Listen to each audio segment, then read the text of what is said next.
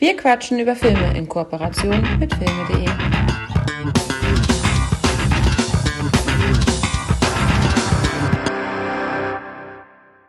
Hallo, liebe Zuhörerinnen und Zuhörer. Äh, schön, dass ihr wieder eingeschaltet habt, denn heute sind wir auf der Flucht. Es ist ein Kopfgeld auf uns ausgesetzt worden, denn Robin Hood hat die Arme bestohlen, um sich das selbst in die Tasche zu packen.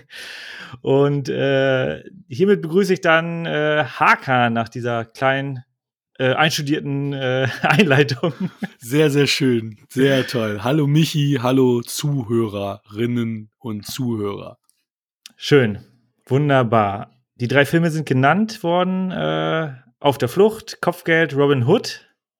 Drei 90er-Jahre-Filme ich hatte mir äh, das 90er-Jahre-Special schon eine Weile, also Special ist es ja nicht, aber es sind so für mich, äh, es, es, gibt gewisse Filme, die für mich so in die 90er Jahre sehr gut reinpassen, die so ein bisschen das 90er Jahre Filmflair wiedergeben. Und ursprünglich hatte ich eigentlich noch äh, statt Kopfgeld hatte ich eigentlich Fletchers Vision angedacht, aber du hast den nicht in der Liste. Das ist korrekt, weil ich ihn nicht habe. Obwohl Patrick Stewart mitspielt. Ja, äh, Fletchers Vision hat mich damals nicht so gekickt, dass er in meiner Sammlung gelandet ist, tatsächlich. Ja, ein Wahnsinn, weil äh, wie bei Instagram zu, se zu sehen, du hast mehr Blu-rays als ich DVDs und Blu-rays zusammen, glaube ich. Aber dieser Film fehlt. Aber gut, Kopfgeld ist trotzdem äh, für mich auch einer der Top-Picks äh, der 90er. Dementsprechend war das jetzt ein leichtes, den auszutauschen. Mel Gibson war zu dem Zeitpunkt ja auch gut dabei. Ja. Und ähm, ja, Armageddon wird auch nach hinten verschoben, deswegen gibt es Robin Hood. Na. Aber nur weil hier Basti so gerantet und gehatet hat die ganze Zeit. Ja, vielleicht. Äh, auf der anderen Seite, ähm, wir hatten ja jetzt gerade die, wie wurde es genannt, Baymania oder so? Oder Bayham. Bayham. Und wir hatten Bruce Willis. Stimmt, ja, genau. Ja, von daher ähm, wird Armageddon nach hinten verschoben. Robin Hood äh, ist da auch ein adäquater Ersatz. Kevin Costner finde ich immer gut. Äh, ich mag ja sogar Postman. äh, und ich würde sagen, damit starten wir auch. Wir haben, du hast ja auch alle Versionen in der Disk-Fassung. Ja, ähm, Robin Hood, aber nur auf British. Ähm, das war die Zeit, wo du in, im, in der UK, ähm, im, im UK-Import noch Filme mit deutscher Tonspur günstiger kriegen konntest als hier. Das ist natürlich dann irgendwann ganz schnell geändert worden. Da, die kosten ja auch heute irgendwie gar nichts mehr. ist ja echt ein Witz, wenn du reinguckst ähm, beim großen A. Denkt immer noch dran, ne? Ihr könnt uns bezahlen und dann äh, nennen wir euch auch gerne. Ähm, ja, also damals musste ich teilweise noch importieren, um um die Sachen zu kriegen. Und die Langfassung, äh, die Robin Hood Langfassung gab es zum Beispiel damals noch gar nicht äh, auf Deutsch, also offiziell auf Deutsch. Das wurde dann ja auch irgendwann nachgeholt. Das stimmt, die habe ich mir geholt. Ich habe auch, also es ist ein nettes Digipack und ich habe sogar noch äh, den äh, Kassenzettel drin gehabt. das nur mal dazu. 20,99 Euro hat es gekostet. Am 22.12.2003 habe ich mir den gegönnt, also kurz vor Weihnachten. Oh. Schönes persönliches Geschenk mal wieder. Äh, beim Mediamarkt. Mit 16% Mehrwertsteuer. Nur mal so am Rande, ne? 2003. Krass. Da war die Welt noch in Ordnung. ja, von daher äh, werde ich dann den Klappentext entsprechend vorlesen. Äh, es bedeutet natürlich, dass du bei den anderen beiden Filmen da aktiv wirst. Ich bin am Start. Auch bei einem meiner Lieblingsfilme. Oh, Aber gut. Ja, es ist halt so. Eine kolossale Story, ein fabelhaft mitreißendes Abenteuer. David Hansen, Newsweek. Ja. Muss man ja mal erwähnen, wir hatten ja mal äh, Daniel Schröcker, der ja auch auf irgendeinem Cover, äh, auf irgendeiner Blu-ray oder DVD zu lesen ist. Ja. In dem Fall äh, David Hansen von Newsweek. Ein Triumph für Oscar-Preisträger Kevin Costner als legendärer Outlaw des Sherwood Forests. Auf spektakuläre Weise wurde das Mittelalter des 12. Jahrhunderts für dieses epische Abenteuer rekonstruiert. Dabei gibt es nicht nur den originalen Kinofilm zu sehen, sondern eine, oh Gott, äh, sondern eine erweiterte Fassung. Sie enthält zwölf zusätzliche Filmminuten, die im Kino nie gezeigt wurden. in denen es vor allem um die genüssliche Boshaftigkeit und die finstere Vorgeschichte von Robin Hoods Erzfeind, dem Sheriff von Nottingham, Alan Rickman, geht. Mal wieder Alan Rickman. Mhm. Des Weiteren wurde der Film neu digital abgetastet. ich hau das jetzt durch. Es tut mir leid. Der Ton wurde neu aufgenommen und extra fürs Heimkino in Dolby Digital 5.1 abgemischt. Gedreht wurde die verschwenderisch ausgestattete Produktion in historischen Originalbauwerken und majestätischen Wäldern Großbritanniens und Frankreichs. Durch das akribisch nachempfundene, detailgenau präsentierte mittelalterliche England entsteht so eine eigene Welt, ebenso historisch akkurat wie zeitlos. Ja, das ist immer ein Klappentext. Es wird mal gar nichts verraten von der Geschichte, aber äh, wer Robin Hood nicht kennt, der muss da was nachholen, würde ich mal behaupten.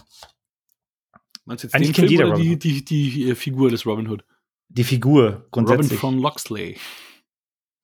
Ja, ich das ist. Äh, er kann auch zu Otto. Da gibt's, da gibt's auch noch Robin Hood.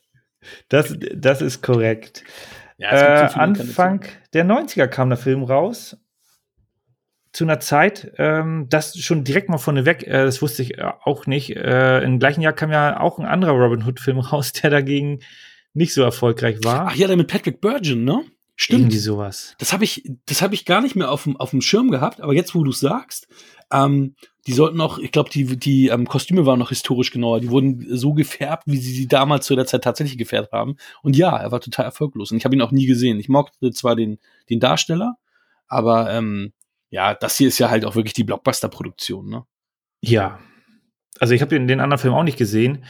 Ähm, aber ich glaube, der kam recht zu einer wirklich guten Zeit, Anfang der 90er. Äh, Kevin Costner natürlich mit der mit dem Wolftanz ähm, Oscar prämiert und sehr, sehr erfolgreich. Das war ja auch ein recht erfolgreich, also auch sehr kommerziell auch, glaube ich, ein sehr, sehr erfolgreicher ja, Film. Ja, Und Überraschungshit. Genau, und in den 80ern gab es ja die, die äh, Robin Hood-Serie, die auf ZDF lief. Die haben wir natürlich als Kinder auch gerne geguckt. Ja. Fantastischer Score. Hatte, diesen, hatte natürlich so einen gewissen äh, Fantasy-Touch. Mhm. Ich habe mir auch die DVDs geholt, mir das nochmal angeguckt. Es ist halt so eine typische Serie. Jede Episode ist für sich abgeschlossen und Mainplot-mäßig geht wenig voran. Mhm. Aber trotzdem natürlich eine, eine, tolle Serie und die hat natürlich, die wurde ja, glaube ich, erst Mitte, Ende der 80er Jahre ausgestrahlt. Also ich habe sie aktiv gesehen. Das heißt also, da muss ich schon mindestens vier oder fünf Jahre alt gewesen sein. Mhm. Und wenn dann ein paar Jahre später so ein Kino-Blockbuster kommt, das trifft natürlich voll ins Schwarze. Ja, ich glaube, Errol Flynn die Filme aus den, waren das 30er, 40er oder so, das ist, da fing es ja wahrscheinlich, also Robin Hood gibt's ja eigentlich schon immer im, äh, im Kino und auch im, im TV. Und ähm, dann gibt's, gab's ja auch den Disney, den Disney-Zeichentrickfilm, der ist natürlich auch sehr, sehr ähm, erfolgreich gewesen. Und deswegen ist es auch so witzig, dass mir jetzt erst wieder aufgefallen ist, weil ich den auch ewig, äh, ewig nicht mehr gesehen hatte. Ach ja, Prinz John ist ja in dieser Version gar nicht dabei, der eigentlich sonst fast immer dabei ist, sondern äh, im Endeffekt ist ja der Sheriff von Nottingham immer der Henchman, die rechte Hand von Prinz John, dem Bruder äh, von, äh, von hier quasi ähm, dem Sean Connery-Charakter. Und er ja. ist ja dann quasi nur äh, Erfüllungsgehilfe, rechte Hand, äh, Oberbösewicht. Ähm, ähm, aber, aber hier ist ja der Sheriff von Nottingham wirklich der Haupt-Main-Antagonist. Äh, und eben nicht Erfüllungsgehilfe, denn den gibt's gar nicht, den, den Prinz John in, in dieser Geschichte hier. Das ist jetzt, äh, ja, das das war die, äh, in den Disney-Verfilmungen war es der, der Löwe, ne? Ja, der genau, genau, genau, der, genau, der saß dann ja, genau, und, und der Sheriff von Nottingham war ja der Erfüllungsgehilfe. Und es ist in fast oh. allen Geschichten auch sonst so rum. Und deswegen war ich auch total verwirrt. Hab gedacht, ach stimmt, da war ja wirklich nur Alan Rickman als, als Bösewicht. Ja. Das ist, ist mir gar nicht aufgefallen. Ich weiß auch gar nicht mehr, wie das in der, ähm, in der Serie in den 80ern waren, aber du hast natürlich hier, äh, du hast hier einen Alan Rickman, du hast hier auch so ein bisschen diese Fantasy. Es wurde ein bisschen angekratzt mit der, mit der Hexe. Mhm. Äh, also, man hat sich da schon so ein bisschen. Also, ich finde es jetzt nicht schlecht, dass sie da ihren eigenen äh, Stil gefunden haben äh, und trotzdem dem groben Plot, gut, der grobe Plot ist ja relativ simpel, äh, dass sie dem treu geblieben sind. Ja. Auf jeden Fall. Ja, ein großer Cast, Kevin Costner bereits genannt, Hauptrolle, Robin von Loxley, äh, Morgan Freeman ist dabei. Auch ein interessanter Charakter, der so nicht auftaucht, äh, glaube ich, in den. Aber auf der anderen Seite, um nochmal auf die Serie zurückzukommen, da hast du ja auch diesen einen Typen mit den zwei Schwertern gehabt. Ja, das ist ihm tatsächlich nachempfunden. Das habe ich gelesen und zwar, die haben, die haben ähm, Morgan Freemans Charakter auch erst so genannt wie der Typ aus der Serie. Und dann haben die Nasir festgestellt, war das dann, glaube ich, ne, oder sowas. irgendwie so. Und die haben aber auch und dann haben sie irgendwann festgestellt, oh, den Typen haben sie ja extra für die Serie erfunden, den gab es für vorher nicht in den Geschichten von Robin Hood, den müssen wir jetzt umbenennen. Und dann haben sie ihn umbenannt. Äh, war, ja, das, Deswegen finde ich das so cool, dass du den Bogen zu der Serie schon geschlagen hast, weil das war jetzt auch noch so ein, so ein, so ein, so ein Thema, den der, der Kinofilm quasi zur Serie geschlagen hatte. Dass, äh, dass der Charakter von Morgan Freeman im Endeffekt auf diesem Seriencharakter basiert. ich finde das sowieso klasse, dass, ähm, also, das, es gibt ja, glaube ich, eine Buchvorlage oder sowas, ne? Das ist ja eine uralt Geschichte, dieser ganze Kram. Ja, auch eine Sage, glaube ich, ist es auch. Also, ob es den wirklich mal gegeben hat, ist wahrscheinlich äh, nicht überliefert, keine Ahnung. Äh, so tief bin ich nicht reingetaucht. ähm, aber dass man dann trotzdem die Geschichten auch weiterentwickeln und auch Sachen, die in anderen ähm, äh, ja, Umsetzungen äh, hineinerfunden worden sind, dass man die auch wieder aufnimmt. Äh, ein berühmtes Beispiel ist ja auch Harley Quinn aus der Batman-Zeichentrickserie. Hm. Gab es ja vorher auch nicht. In den Comics gab es die nicht. Hm. Und da hat man die halt eingebaut oder irgendwie eine gute Idee gehabt und jetzt ist sie auch ein, ein wichtiger Charakter in dem äh, DC-Universe. Ja. Und ja, deswegen, also da gibt es eine gewisse, also wer die, wer die Zeichentrickserie, äh, nicht die Zeichentrick, die, die Serie aus den 80ern nicht kennt, der Soundtrack ist wirklich fantastisch. Den kann man sich gut anhören, aber die Serie ist halt nicht mehr so, da muss man schon mit Abstrichen rechnen. Ähm, beim Film wahrscheinlich auch. Was Ja, tatsächlich. ich finde ihn ja äh, wirklich klasse. Also der, es fängt halt so richtig kinomäßig an. Ähm, der Vorhang geht auf, schöne Musik startet, ähm, die Kamera rollt über irgendeinen Wandteppich, den ich bei Wikipedia auch gelesen habe, dass das ein berühmter Teppich ist. äh, aber das ist schon so richtig Hollywood-mäßig aufgesetzt worden. Äh, also Kevin Costner zu dem Zeit war so seine, seine Top-Notch-Zeit. Ne? Da hat er Ja, auf jeden Fall. Bodyguard, also der mit dem Wolf tanzt, ähm, Robin Hood Bodyguard, das waren ja dann so seine fetten Dinger. Ich meine, in den 80ern hat er ja ein bisschen Erfolg gehabt, ja auch die Unbestechlichen und so, aber er war, war ja noch kein Megastar, kein Topstar. Das ist ja tatsächlich jetzt mit diesem Film gewesen. Dann kamen ja ein paar ja. andere, aber so wirklich, da konnte er ja auch nie wieder dann äh, dran anknüpfen, ne, an diese Zeiten. Ja, von daher ist das eigentlich schon so richtig schönes Freitagabend 20.15 Uhr Popcorn-Kino, würde ich mal sagen. Äh, zu der Zeit auf jeden Fall. Ähm, der Cast auch sehr umfangreich. Kristen Slater spielt mit. Ich weiß gar nicht, Will Scarlett. Den Das ist gibt's auch- immer. Ja, ja, den Namen, den Namen, den, der ist mir schon äh, häufiger ein Begriff gewesen. Auch bei anderen Robin Hood äh, Ja, ja, ja. Adaptionen. Okay, das, So, sogar, sogar bei, bei Star Trek The Next Generation auf dem Holodeck, da war nämlich Wolf, äh, Wolf, Worf, Will Scarlett. Worf war Will Scarlett. Es kann auch sein, dass er bei der Serie dabei war. Es ist halt mit diesen Charakternamen, äh, mein Bruder Chuck, den kennt ja jeder, so vom Charakternamen her gefühlt. Äh, und Little John, Mhm. das sind so die, äh, ja, Will Scarlett. Aber trotzdem, also trotz alledem riesen Cast, Kristen Slater, wie gesagt, mit äh, einer guten Nebenrolle. Hauptantagonist Alan Rickman, mal wieder Alan Rickman am Start. Mhm. Und er hat für diese Rolle äh, den BAFTA bekommen. Ach, echt? Ja, Okay. das ist. Ich fand's, also wo ich den Film jetzt gesehen habe, ich weiß nicht, wie das dir ging. Der Film ist jetzt nicht bierernst. Nee, und das hat mich verwundert. Ich habe den ernster in Erinnerung gehabt. Ich war so ein bisschen verwundert, dass der wirklich so, gerade was so die Sprüche von vom Sheriff von Nottingham anbelangten, äh, also sehr, also teilweise auch karlauerig war oder auch äh, irgendwelche Sprüche von wegen, ja, du kommst um 17 Uhr zu mir und du um 17.30 Uhr so zu, wo er die ganzen Mädels dann immer mitnimmt und alles. Also da war ich auch ein bisschen verwundert tatsächlich. Hatte ich, hatte ich so nicht mehr im, äh, äh, hatte ich so nicht mehr auf dem Zettel. Ging mir genauso. Also ich Witzig. war da auch sehr, sehr überrascht. Ich dachte so, aha, okay, das ist ja. Ich meine, der Film ist ab zwölf. deswegen wahrscheinlich. Also es gibt gewisse Gewaltspitzen. Ich meine, er sticht ja auch jemanden da äh, kaltblütig ab. Äh, bisschen Blut sieht man da. Gibt auch schöne Schlachtszenen. Aber das ist dann schon, äh, geht halt mehr in Richtung Comedy, irgendwie so Fantasy, Abenteuer, Comedy. Ja, da ist der Ton, für damalige Zeit hat das anscheinend super gepasst, aber ich hatte es halt auch nicht mehr so in Erinnerung. Witzig, ja. Ja, hier Mary Elizabeth Mastroianni ist hier als ähm, Lady Marion zu sehen. So richtig viel hat sie dann ja auch nicht mehr danach gemacht, so was, was wirklich bekannt war. Ne? Also ich glaube, das waren so die 80er, 90er, da war sie so ein bisschen häufiger zu sehen. Ich meine, wir hatten sie ja auch schon mal hier in Scarface ähm, als Tony Montanas Schwester. Ah, ja. Mhm, da war mhm. sie auch schon hier, hier bei uns.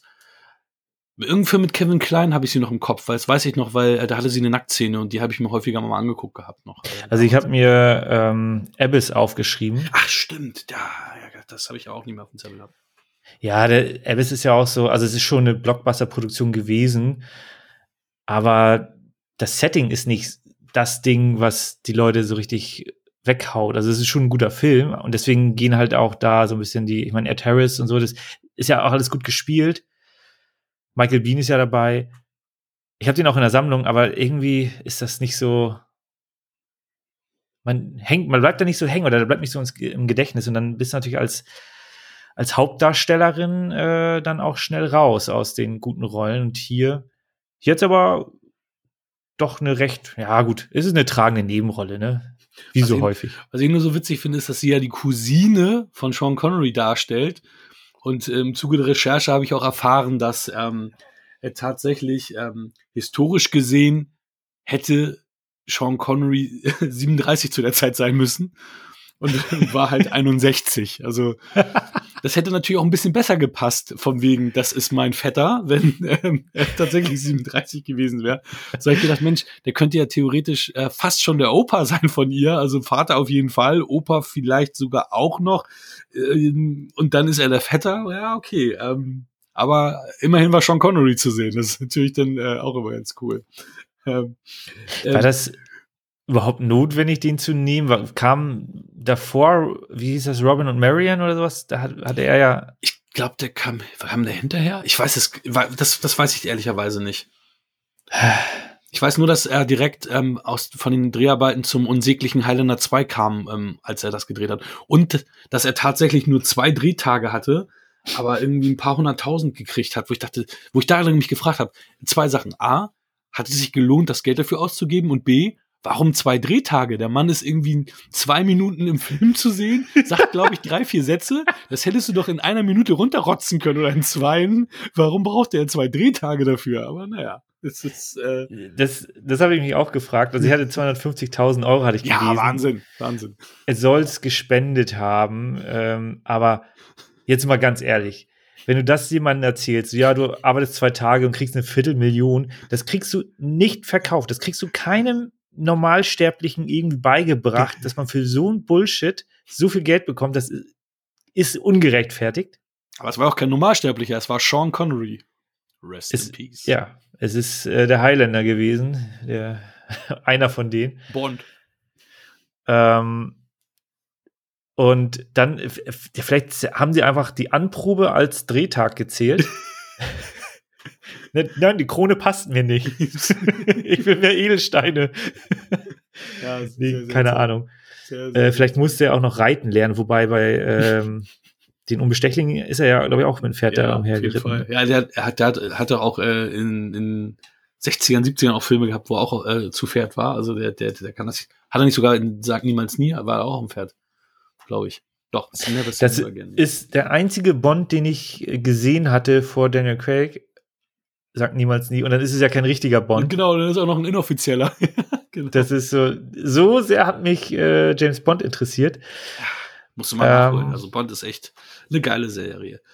Aber weißt, weißt du, hast du mitbekommen, das habe ich vorher nie gewusst, wem ursprünglich die Rolle angeboten war und der sie dann irgendwie abgelehnt hat, weil er die irgendwie nicht, ja, interessant, spannend, tief, tiefgründig genug empfand?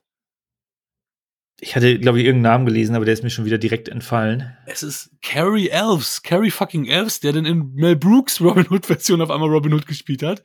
Dem wurde tatsächlich die Version angeboten. Und ein paar Jahre später macht er dann in der Robin Hood Verarsche den Robin. Äh, fand ich Oh äh, tatsächlich ein bisschen befremdlich, weil ich so gedacht habe, okay, der sagt diese Blockbuster-Produktion ab. Ich meine, der war von ähm, 1991 der zweit erfolgreichste Film. Der hat äh, das zweithöchste Einspiel in dem Jahr gehabt nach Terminator 2 und ähm, macht dann lieber den Mel Brooks äh, äh, Kasper.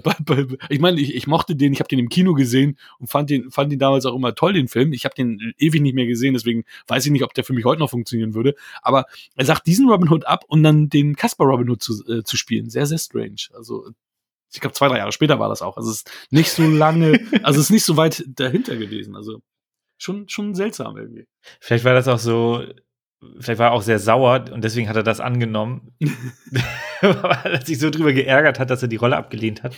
Ja, Johnny Depp soll Will Scarlett abgelehnt haben. Also der ist, hat, äh, den wollten sie auch dafür haben. Passt ja auch von dem Al äh, ähnlichen Mhm. Alter und das hätte er auch genauso machen können, aber ja, ich fand, ich, ich mag ja Christian Slater auch immer gern sehen. Ja, vor allem äh, Johnny Depp hat da, glaube ich, in der Zeit dann auch andere gute Projekte gehabt. Ich weiß gar nicht, wann Edward mit den Scherenhänden rauskam. War das schon Ende der 80er oder so? Das, also nee, das, es war auch Anfang der 90er. So. Ja, von daher, das ist dann wahrscheinlich auch mal so eine Sache, ja, spiele ich jetzt Han Solo oder Indiana Jones? Ja, ich spiele einfach beides, weil ich Harrison Ford bin. Andere Leute kriegen dann nicht mal eine davon. Aber was sich hier auch, wo sich hier wieder der Kreis schließt, aber das passt halt auch zu dem, der Thematik, die du gewählt hast, die 90er und dann auch drei der größten Hauptdarsteller, die es in den 90ern gab, wurde diese Rolle natürlich auch Mel Gibson angeboten. Also das ist, äh, dem, dem wir natürlich auch alles, aber das ist natürlich klar, ne? Also das waren ja wirklich die, du hast ja wirklich jetzt drei Filme gewählt, also deswegen auch hier, auch wenn ich jetzt erfahren habe, dass zwei der Filme nicht deine erste Wahl waren, ist natürlich ein äh, herausragender Pick, den du hier gemacht hast, mit wirklich, ja, drei der größten 90s-Helden und drei Typen, die für mich auch immer Megastars waren, die ich auch immer super toll fand und wo ich auch teilweise Filme nur gesehen habe, weil diese Person die Hauptrolle gespielt hat. Kann ich bei allen dreien so unterschreiben. Und die finde ich alle drei auch gut, die die Helden, äh, die Darsteller. Nur hier im Helden in Strumpfhosen, wollte ich gerade sagen. Nur Robin Hood, ähm, König der Diebe, wie er hier, hier im Deutschen noch, oder auch in, im, im, im, im Original steht da auch King of Thieves, also hier auch bei mir, äh, Prince of Thieves, Entschuldigung. Genau, Mhm. König der Diebe, aber Prince of Thieves. Auch ganz witzig. Ähm, halte ich dir gerade Ja, in hört sich halt besser an, König der Diebe im Deutsch. Und, ja, ja, wahrscheinlich ist es das. Und ähm, ja, der hat für mich damals auch jetzt immer, ich fand ihn okay, aber er war jetzt nicht für mich, also, oder sagen wir gut, aber er war für mich nie herausragend. Also ich habe ihm, ich hatte ihm vorher eine 6 gegeben, kann ich dir jetzt äh, schon mal kurz äh, sagen. Ich habe ihn ein bisschen äh, raufgeratet. Ich weiß nicht, ob es auch an der Langfassung lag, weil ich ein paar Szenen auch ganz gut fand und auch äh, es ein bisschen runder fand. Aber es, ich war jetzt nie der große ähm, Robin Hood-Verfechter, obwohl ich den damals halt auch im Fernsehen rauf und runter gesehen habe, weil er ja gerade in der Zeit, wo wir angefangen haben, uns für Filme zu interessieren, so als Teenager, der lief da ja auch viel im Fernsehen. Mhm. Und ich war ja auch äh, ein Riesenfan von dem Brian Adams Song I Do It For You. Ähm, Oscar nominiert. ja, der ja auch hier, das ist mir auch erstmalig aufgefallen, ja auch im Hintergrund immer so ein bisschen zu, zu hören ist, so als Thema von Marion und ihm wahrscheinlich. Ähm, und Hm. deswegen hatte ich, das war ja auch die Zeit, wo, wo MTV und Viva rauf und runter bei mir lief. Und ich habe dann natürlich dieses Mu Musikvideo auch sehr häufig gesehen und habe tatsächlich und da fand dann und da waren aber auch die Szenen irgendwie geiler als als ich den den Film äh, irgendwann fand. Was ist irgendwann? Das wird wahrscheinlich drei Jahre später gewesen sein, aber in dem Alter weißt du ja, ist der Schritt dann immer. Ne, also wenn du elf warst und dann bist du 14, 15, ist es auf einmal wie 100 Jahre später.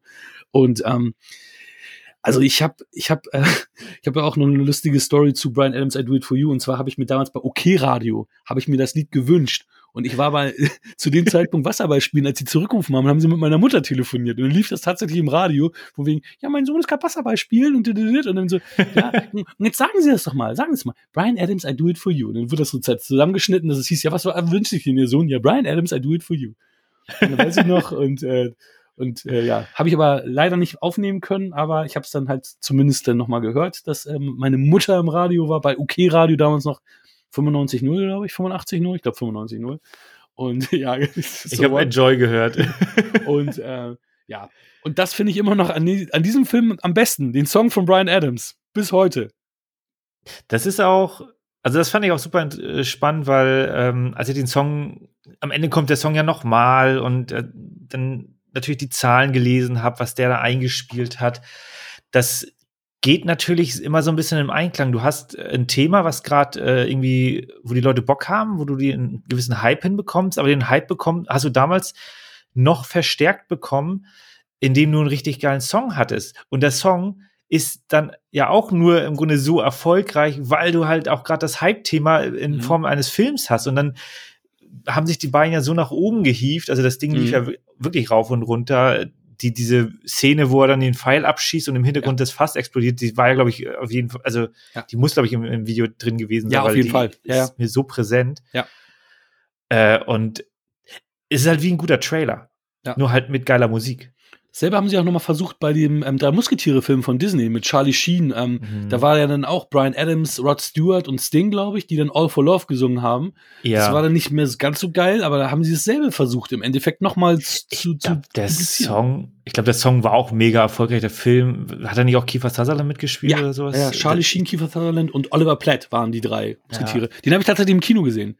Das war bevor sie damals das Uferkino umgebaut hatten. Das war dann, die Sitze waren zerschlissen, das sah total assi aus, überall Text voll gemacht, weiß ich noch. Und ich meine, ich, ich war, weiß ich nicht, zwölf, 13 maximal. Und da ist mir schon aufgefallen, oh Gott, wie sieht's denn hier aus? So nach dem Motto. Dann haben sie das Ding ja auch irgendwie, ich glaube, ähm, ein Jahr oder so zugehabt, weil sie dann alles nochmal neu gemacht haben. Ja, ja und jetzt ja. gibt es alles gar nicht mehr. Nee, irgendwann, ähm, aber ist schon wirklich lange nicht ja, mehr. Ja, schon lange her, ja, aber wir sind ja auch nicht mehr so jung. Das, äh, ist, das, ich muss auch sagen, ich habe das bei allen drei Filmen gegoogelt. Ich weiß nicht, ich bin wahrscheinlich jetzt so ein bisschen in der Midlife-Crisis, keine Ahnung, wieder angekommen. Ähm, mir ist aufgefallen, so krass, Kevin Costner war drei Jahre jünger als ich heute bin, als er diesen Film gedreht hat. Und als, also, ja, ich, ich sehe gerade an deinem Gesicht, was für eine Scheiße macht er da und googelt jetzt. Okay. Ich kann nur sagen, Harrison Ford war älter als ich. und und äh, Mel Gibson ist tatsächlich genauso alt wie ich gewesen, als äh, er Kopfgeld gemacht hat. Und das ist so witzig, weil das sind halt Filme, alle drei, die mir präsent sind, die ich so, vor 100.000 so Jahren gesehen habe. War Mel Gibson da schon? Ja, er sah echt gut aus noch, ne? Also und, äh, nicht so wie ich.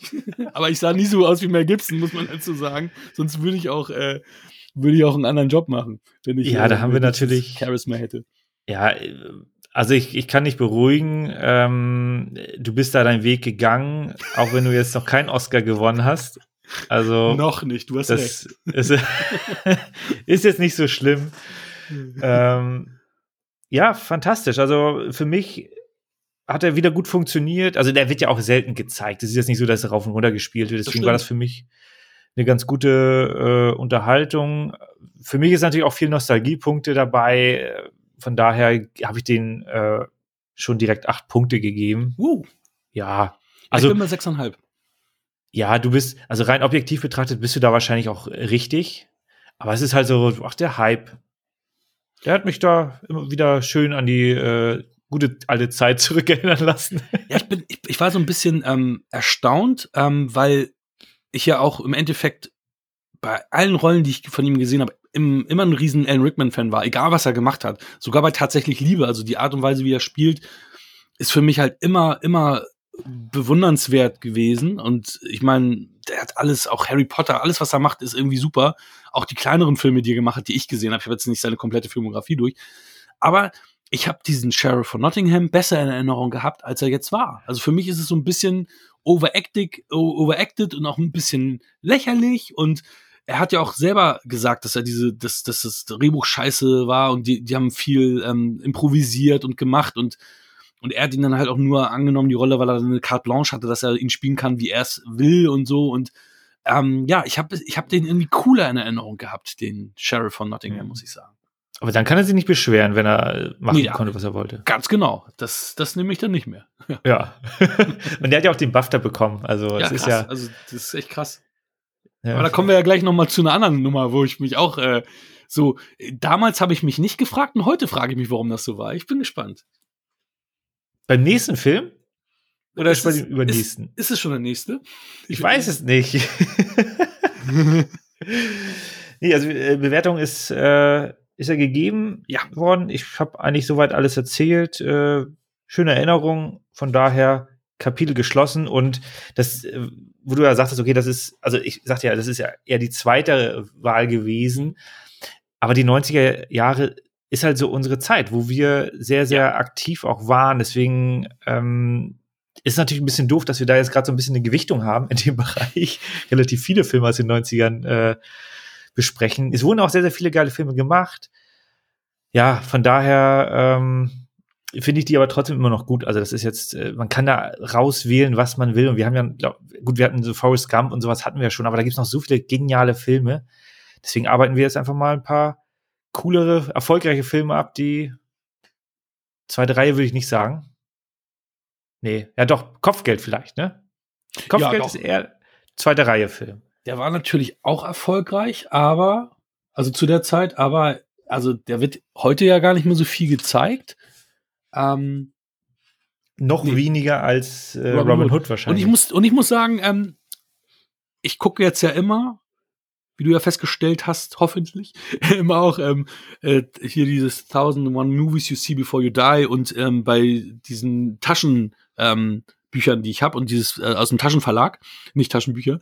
Ähm, und ähm, ich habe ja tatsächlich dieses riesige, diese zwei riesigen Doppelbände von mhm. den 90ern. Und da ist auch nur auf der Flucht mit drin von, von denen. Also äh, bei diesen Taschenverwandten und bei diesen 1001 Movies ist keiner von denen dabei. Da siehst du mal, wir, wir beschweren uns, dass wir jetzt so ein ähm, Überangebot von Konsum haben, aber in den 90ern wurden auch schon so viele geile Filme rausgebracht, dass Kopfgeld, den wir jetzt als nächstes besprechen, nicht dabei ist. du hast den Klappentext am Start. Ja, Untertitel Einer wird bezahlen. Also nur in Deutschland natürlich wieder. Superstar Mel Gibson als Vater eines entführten Kindes, der sich nicht an die Spielregeln hält und ihren Führer zum Abschuss freigibt. Tom Mullen, Mel Gibsons Science, Zeichen Braveheart, ist ein erfolgsverwöhnter Mann, hat eine wunderschöne Frau, Rene Russo, schnappt Shorty nicht als Ärger, und einen kleinen Sohn. Die heile Welt der Mullins findet ein jähes Ende, als Sohn Sean entführt wird. Kopf der Entführer ist der ebenso gerissene wie skrupellose Polizist Jimmy Shaker, Gary Sinise, Spiel auf Zeit, da kommen wir auch noch zu. Als durch das Eingreifen der Polizei die Geldübergabe scheitert, handelt Tom auf eigene Faust und trifft eine folgenschwere Entscheidung. In einem spektakulären Fernsehauftritt setzt er das Lösegeld als Kopfgeld gegen den Führer aus. Die Jäger werden zu Gejagten und Shaker muss nun handeln, um die eigene Haut zu retten. Wird Toms Spiel aufgehen oder riskiert er das Leben seines Sohnes? What the fuck? Die, die, ja, irgendwie drei Viertel des Films schon gespoilert und ähm, quasi auch eine, eine Überraschung, die du dann ja im Endeffekt ja hast. Ähm, Im Titel. das auch. Wobei, dass, dass äh, Shaker der Antagonist ist, ist doch relativ früh schon zu sehen. War, war doch, doch, ne? Also, ja, es, es geht. Also, es ist ja diese, na gut, also, fangen wir mal von vorne an, äh, weil äh, der, der Film hat natürlich eine ganz, ganz starke Gewichtung auf den Hauptakt. Und der, der Einführungsakt, der erste Akt, ja, der geht ja bis zu dem Straßenfest. Mhm. Da will man ja im Grunde so ein bisschen verzweifelt ähm, die, äh, die Eltern äh, etablieren als fürsorgliche Eltern, also vor allem Mel Gibson. Ich finde, die Rolle von Rene Russo ist ein bisschen zu kurz gekommen über den Film hinweg. Mhm. Äh, das fand das ich ein bisschen, also das fand ich wirklich schade, äh, weil Mel Gibson mit seinem Sohn auf so einer Feier äh, sein Sohn verzieht sich dann irgendwann, dann kommt er dahin, spielt ein bisschen mit dem, macht ein paar Scherze. Also da soll schon eine gewisse familiäre Beziehung ja äh, dargestellt werden. Gleichzeitig zeigt halt dieses Event, dass er halt reich ist, mhm. reicher Unternehmer. Mhm. So, und das wird innerhalb von 15 Minuten oder so, ja, so knapp 15 Minuten ähm, eingebaut. Und da ist Gary Sinise noch nicht zu sehen. Mhm. Der kommt ja erst, wenn äh, das die, die, das, das Kiosk gehen auch. Ähm. Genau. Und da ist ja das Kid die Kidnapping-Aktion ist da ja schon erledigt und auch schon ein bisschen äh, fortgeschritten. Ja. Und deswegen äh, kommt er eigentlich relativ spät in dem Film vor. Ja, es ist äh, ein nicht so schöner Klappentext, wie wir ihn ja sehr häufig leider haben. Also nicht empfehlenswerter Klappentext ähm, wenn man sich die äh, Überraschung auch nicht kaputt machen will. Aber da, da, das Thema haben wir ja schon häufig jetzt auch gehabt. Ich meine, ich weiß noch, damals in der Bildzeitung stand drin, oh, Arnie ist diesmal der Gute, als es um Terminator 2 ging. Ne? Und, und im Film wird's ja so aufgebaut, dass du dann da sitzen würdest und denkst, okay, wow, ey, diesmal ist er der Gute. Ah, aber es ist halt dann, das sind so Sachen, die sind in, im Promomaterial schon zu sehen gewesen. Wobei ich habe den Trailer zu Kopfgeld gesehen und da wird Gary Sinise eigentlich noch nicht als Bösewicht dargestellt, sondern da haben sie es relativ, da, da ist, wird relativ wenig auch von ihm gezeigt. Mhm. Ähm, und da war ich auch so ein bisschen überrascht und habe aber auch gedacht, okay, irgendwie, ja, ähm, anders aufgebaut und jetzt haben sie ja durch diesen Klappentext ja im Endeffekt, äh, ja, haben sie das alles im Endeffekt ja auch schon verraten, was, was, was so diese Überraschungselemente sein könnten. Ähm, hat dir das den Film kaputt gemacht? War das jetzt? Nein, gar nicht. Ich, das Ding ist, ich wusste das ja. Also ich weiß nicht, wie es bei jemandem ist, der den Film erstmalig sieht. Das weiß ich natürlich nicht, weil mir das ja schon alles bekannt war, ähm, was für mich jetzt neu war. Äh, lustigerweise, weil den, auch diesen Film habe ich ewig nicht mehr gesehen. Also ich habe mhm. alle drei Filme ewig nicht mehr gesehen. Ähm, da ist das ähm, die Entführer, dass die ja alle bekannt sind. Ich meine, Lily Taylor kenne ich heute sehr gut. Ich lief Schreiber sogar noch viel besser. Ewan Handler natürlich. Ähm, Donny Wahlberg war damals schon klar, dass er das, also dass Donny Wahlberg Donny Wahlberg ist, weil er der Typ von New Kids on the Block war und auch ihr Bruder von Mark Wahlberg und so weiter. Ähm, aber Ewan Handler, Charlie Runkle, das war ja vor der Californication-Zeit. Und Lily Taylor habe ich auch erst später äh, kennengelernt. Ähm, ja, Delroy Lindo, den kannte ich, glaube ich, schon durch Blood in, Blood Out. Ähm, aber da halt auch noch nicht so richtig gut. Also das Spielt er mit, okay. Daryl also Blood in, Blood Out habe ich einmal gesehen, äh, deswegen ist mir das nicht so präsent. Aber Get Short habe ich mir hier aufgeschrieben. Ja, stimmt, das ist auch bei, ja. Ist ja auch nicht, also das ist auch, also die haben sich, glaube ich, auch nachher ganz gut vernetzt, weil gut, das ist jetzt, glaube ich, äh, mit Mel Gibson und Rene Russo, Lethal Weapon dreieinhalb jetzt schon, glaube ich, in dem Fall gewesen. ja, ne? Ich glaube, doch, drei, ja, nach dem dritten müsste das gewesen sein. Ja, ja ich glaube, ja, ich glaube, der vierte kam Ende der 90er oder so.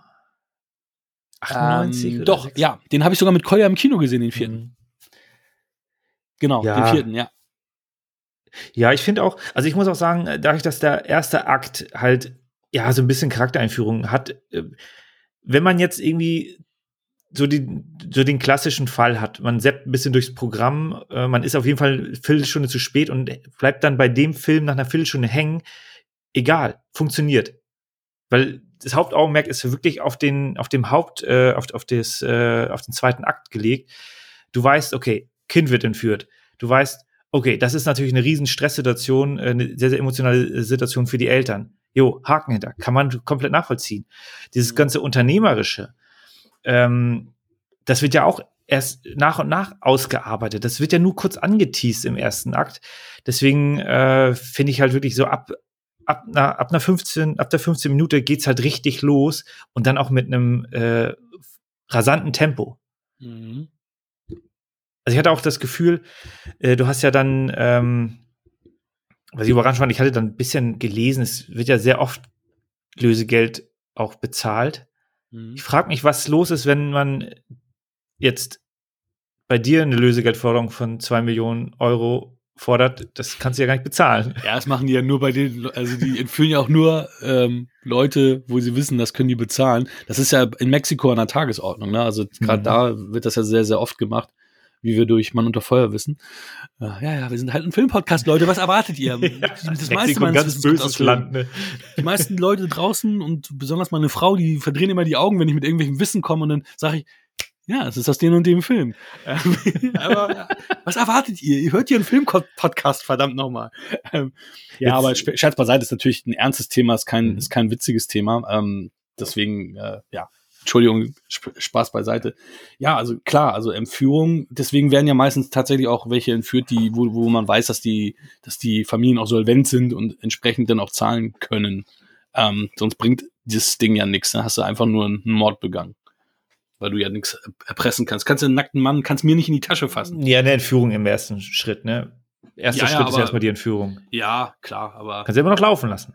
Ja, okay, ja, okay. Ist, ja, stimmt. Äh, Wäre mal was Neues, ne? Also, das ist jetzt, also du hast natürlich recht, man will keine Zeugen haben und so weiter. Aber ähm, bei einer Entführung kommst du, glaube ich, relativ milde davon. Musst du halt auch ins Gefängnis wahrscheinlich, aber kommst dann irgendwo noch mal raus. Ja, also ich weiß nicht, wie, wie da die Rechtsprechung ist. Also hier wahrscheinlich sowieso wieder deutlich lascher als in, in den Staaten, aber weiß ich gar nicht, wie lange du da. Das ist wahrscheinlich auch was, was halt auch alles noch passiert oder nicht passiert, ne? Also. Ja, ja, ja.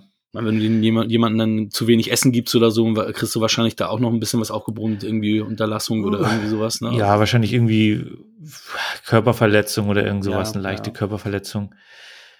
Ja, also. Ron Howard ist der Regisseur, haben wir noch gar nicht erwähnt hier.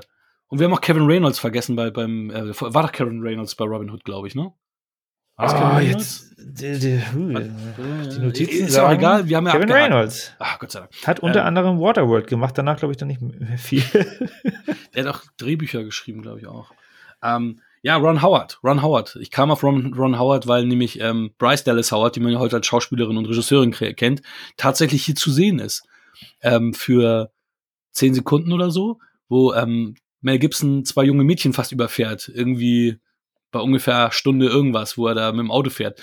Da siehst du ein rothaariges Mädchen, was so lachend so zurückgeht und das ist Bryce Dallas Howard gewesen. Oh mit Gott. 14 oder so. Das ist wahrscheinlich nur so zufällig gewesen. Sie wollte gerade ihrem Vater einen Kaffee bringen und dann ist sie auf dem Band gewesen. Also ja, fuck, äh, sorry, äh, ich schneide mir nicht raus. Ja, aber Äh. das, sah, das sah tatsächlich auch nicht so cool aus, weil, weißt du, ähm, sie wird quasi von ihrer Freundin zurückgezogen, weil da einer sie sonst überfahren hätte und sie lacht da so, weißt du, du guckst erschrocken, aber du lachst bestimmt nicht, wenn du fast überfahren wirst. Also, also Eigentlich, ich eigentlich schlägst du auf die Motorhaube, ne? ja, ah, das hat doch unser Berufsschullehrer damals gemacht. Weißt du noch, als wir in, in, in Amsterdam waren und da einer ihn da fast äh, hier Heiko Heiko M. Das stimmt, ja, ich erinnere mich. Das war, aber da waren auch verrückte Radfahrer immer Ja, unterwegs. es- das war das war echt äh, ja. Das ist so für, für uns als Touris, zugekiffte Touris, nicht gut gewesen. Und auch hier haben wir wieder natürlich Harrison Ford und äh, Kevin Costner, die auch in Betracht gezogen wurden, um Tom Mullen zu verkörpern. Aber hatten wir schon das Thema 90s, das war natürlich der Shit, die drei Jungs. Ja, wahrscheinlich für jede große Produktion sind die damals wahrscheinlich in Betracht gezogen worden. Man, die sind ja auch Ja. alle, sagen wir mal, ein ähnliches Alter. Harrison Ford ist ja schon zehn Jahre älter als die, doch zehn ungefähr, würde ich sagen, ne? Harrison Ford ist jetzt Über 70. 80. Unter, knapp unter 80, ne? Ja, also der ist um, um die zehn Jahre älter als die. Also der, der war jetzt bei, auf der Flucht, glaube ich, war Mhm. der jetzt 50, 51. Ähm, genau. Und das ist ja ungefähr so zu der Zeit. Wie gesagt, Mel Gibson war 40 äh, hier zu der Zeit als Kopfgeld. Ja, die sind, die sind so um, also sind um den Dreh. Mhm. Äh, Es würde auch- Rollentypen. Also es, ich muss sagen, also ich fand das Mel Gibson wirklich fantastisch in der Rolle. Hat auch eine Glo Golden Globe Nominierung dafür erhalten.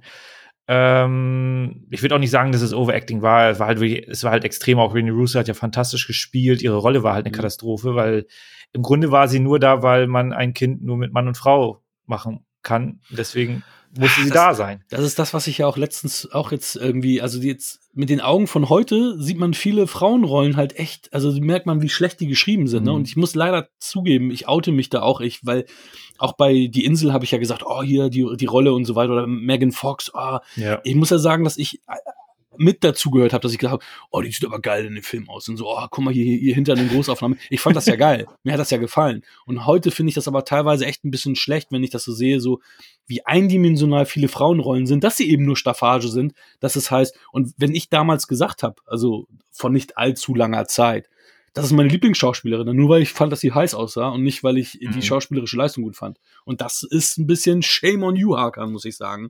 Also mit An den Vergangenheitshackern. ja, Vergangen da, danke dir, Mike. Der Vergangenheit. Hey, shame on you, Vergangenheitshakern. Einfach nur immer nur auf die Oberweite, den, das Gesicht, die Brüste Ja, zu starren. Kannst du heute mit Vanessa Mai machen. Die zieht sich auch immer nur aus. Und kann man auch Ja, das, sowas brauchen wir ja auch. Ganz stupide Unterhaltung, Ja. Gewalt, Sex, das muss, all- das, der Mensch ist halt einfach getrimmt. Hier ein bisschen schade, weil sie selber will ja schon ein bisschen mehr aus der Rolle machen. Äh, am Ende des Tages ist sie halt wirklich so das Hausmütterchen. Sie hat Mhm. äh, keine Verfügungsgewalt. Ihr Mann ist der Unternehmer, er verdient die Kohle, er trifft die Entscheidungen. Sie ist emotional aber natürlich da natürlich involviert und, und äh, beide brechen ja öfters in Tränen raus und, und haben auch massiven Druck. Und das kaufe ich beiden ab, aber wie gesagt, die Rolle von Rene Russo bisschen zu schwach geschrieben. Also das reißt es am Ende auch nicht mehr raus, dass er da selber ein bisschen aktiver wird. Mhm. Äh, ja, verpasste Chance. Auf der anderen Seite hast du natürlich, Mel Gibson ist hier der ganz, ganz klare Hauptdarsteller. Ja, und die wollten ihn halt den Fokus auf ihn lenken und die ganze Screentime und das wäre dann halt, ja, Ja. Zeit, die er hätte abgeben müssen, wenn sie mehr im Fokus gewesen wäre. Es hat die Entscheidung gewesen, ne, das so zu machen. Aber ja, wie du schon sagst, es gehört ein bisschen mehr dazu als, ach ja, wir zeigen eine Familie, also brauchen wir Mutter, Vater, Kind. Ja. Ähm, ja. Also wenn du das bei uns machst, da bin ich ja eher derjenige, der so mit, mit, mit, mitmacht und meine Frau ist die, die alles immer anpackt, Arme hoch und äh, Arme hochkrempelt und macht und ich bin immer der, der einfach nur mitläuft. So. Ja, Hallo mein Schatz. ähm, Schöne Grüße. aber nichtsdestotrotz, also neben Mel Gibson natürlich Gary Sinise, der dann ja überraschend dann mit als Antagonist einsteigt. Äh, also Mhm. äh, ja, es sollte eine Überraschung sein. Äh, kam Ja. auch in dem Moment ganz gut rüber. klar, gerade weil er Äh, Kopf ist. Genau, und äh, aber auch da, also was man ja hier beim Zuschauer, also wir haben ja den Vorteil als Zuschauer, dass wir beide Seiten sehen. Das ist ja hier Mhm. ganz bewusste Entscheidung. Wir sollen beide Seiten wissen. Wir haben den Wissensvorsprung als Zuschauer. Mhm. Äh, wenn wir den Wissensvorsprung nicht hätten, dann würden wir schon die Aktion, also das, was Mel Gibson macht, da, da hätten wir dann natürlich ganz andere Zweifel. Weil, also klar, am Anfang versucht er natürlich da seine, sein äh, mitzuspielen bei dem ganzen Kram. Äh, das ist ja auch, ne, die ist ja relativ früh, diese Sequenz äh, mit der, mit der ersten Geldübergabe, Mhm. Äh, wo ich auch dachte, so, okay, was kommt denn da jetzt noch? Aber da kommt tatsächlich noch so viel und noch so Intensives. Ähm, und das fand ich dann schon, äh, ist natürlich sehr, sehr gewagt. Er kriegt Information. Er ist ja ein erfahrener Unternehmer äh, und trifft dann ja später sehr, sehr folgenschwere Entscheidungen, was dann extreme Auswirkungen auf die Entführer hat. Und das fand ich halt auch, das fand ich sehr, sehr gut ausgearbeitet. Mal unabhängig davon, dass, wie du, wie du schon erwähnt hast, der Cast da extremst gut ist. Also sind ja wirklich alles Hochkaräter. Jetzt, Mhm. also mit Wissen von jetzt sind das Mhm. alles Hochkaräter. Und was die da äh, erleben, ähm, es ist wirklich der Wahnsinn. Also das kann ich, äh, also da, da bin ich wirklich auch am Mitfiebern. Also ich sehe die jetzt auch, also klar sind das Antagonisten, klar ist die Maßnahme, die sie da durchführen, nicht, äh, nicht die richtige Maßnahme. Ich kann aber deren, ähm, also vor allem Gary Sinise, äh, also den, den äh, Shaker-Charakter, kann ich komplett nachvollziehen, dass der halt auch gefrustet ist. Denn wir haben ja Mel Gibson, Unternehmer, Airline, in einem Skandal verwickelt, Mhm. wo er sich, was in der Öffentlichkeit ja nicht, nicht äh, ähm, bekannt war, hat da ja etwas gemacht äh, und ist im Grunde über Leichen gegangen, um sein Unternehmen zu retten. Oder Was ich auch stark fand, dass das auch so mit drin ist und ähm, für die Zeit auch gar nicht so typisch ist, dass da der Hauptcharakter wirklich Dreck am Stecken hat Ja. und eben nicht der Ritter in strahlender Rüstung ist, sondern Dreck am Stecken hat. Und das hat Mhm. mich jetzt auch noch mal ähm, positiv überrascht, dass ich auch gedacht habe, oh ja, das hatte ich so gar nicht mehr auf dem Schirm und cool.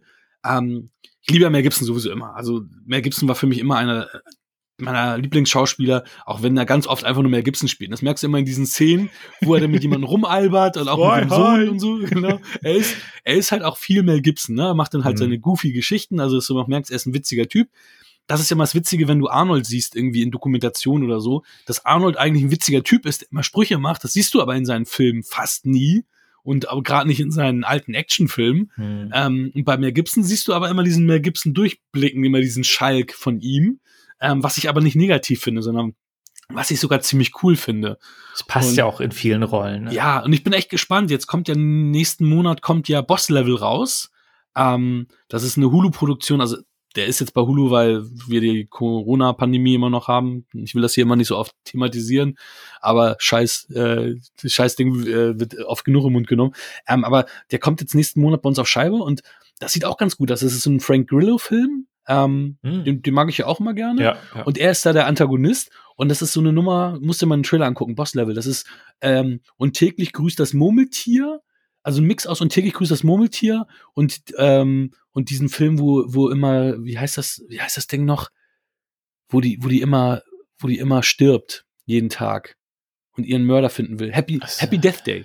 Ein Mix Ja. aus, aus Cruises Murmeltier und Happy Death Day. Er wird nämlich immer von irgendwelchen Killern getötet und wird natürlich dann aber selber immer besser, weil Ja, wo, er das- wobei Happy Death Day ja schon äh, nur täglich grüßt das Murmeltier mit Tod ist. Genau. Und das ist, das ist quasi das Ding mit Tod und, und, und, und Tilly Cruises Murmeltier und vielleicht noch ein bisschen Edge of Tomorrow, weil er halt seine Skills dann auch immer weiter verbessert.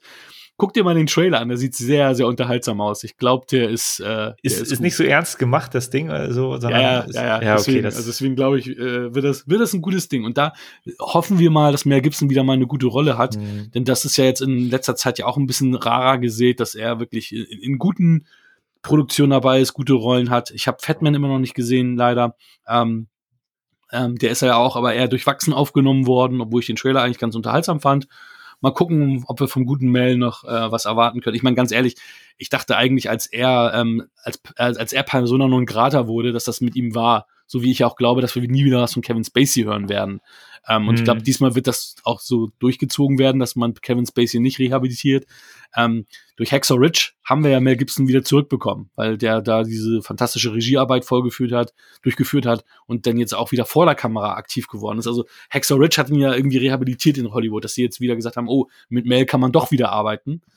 Ähm, Fun Fact, ja, Fun Fact am Rande, ich wusste gar nicht, ich wusste ja, dass er äh, sieben Kinder war so mein letzter Kenntnisstand und dann habe ich gedacht, Mensch, in dem Film hat er ja nur ein Kind und habe nochmal recherchiert, er hat mittlerweile neun Kinder. Mel Gibson. Also Tom Mullen hat ein Kind und Mel Gibson hat neun Kinder. ja, es, es ist aber nicht sein Kind gewesen, sondern das Kind in äh, Kopfgeld ist das ist der Sohn von äh, Nick Nolte. Echt jetzt? Nein. ja, doch. Nick Noltes Kind? Nolte. Ja, Echt? ja. Das, wusste ich nicht. Der hat nicht viel gemacht. Brawley Nolte heißt er. Ah, witzig. Ich dachte aber, als ich Cool. den Namen gelesen habe, dachte ich so, guckst du noch mal nach. Ja. Ja, wie geil ist das denn? Ist ja, ist ja wie mit, ähm, wie ist ja wie mit ähm, Honig im Kopf das Remake. Da ist doch, ähm, da spielt doch Nick Nolte den, ähm, den Charakter von äh, von Dieter Hallervorden Ja. äh, in der, in der Hollywood-Produktion. Und jetzt kommt's. Seine Tochter spielt seine Enkelin, weil er hat auch spät Hm. noch mal ein Kind gekriegt und seine Tochter ist in dem Alter, wie eigentlich sein Enkelin sein müsste.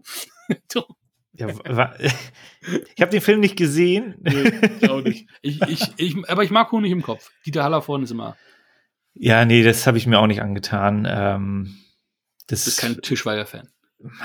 Ja, es geht. So Manta, Manta, oder was? War das Ja, Manta, ja, Manta oder Manta, Manta Manta. der Film? Nee, Manta, Manta. Manta, Manta. Ja, der ist gut. Da ist auch ein Hakan bei. ja.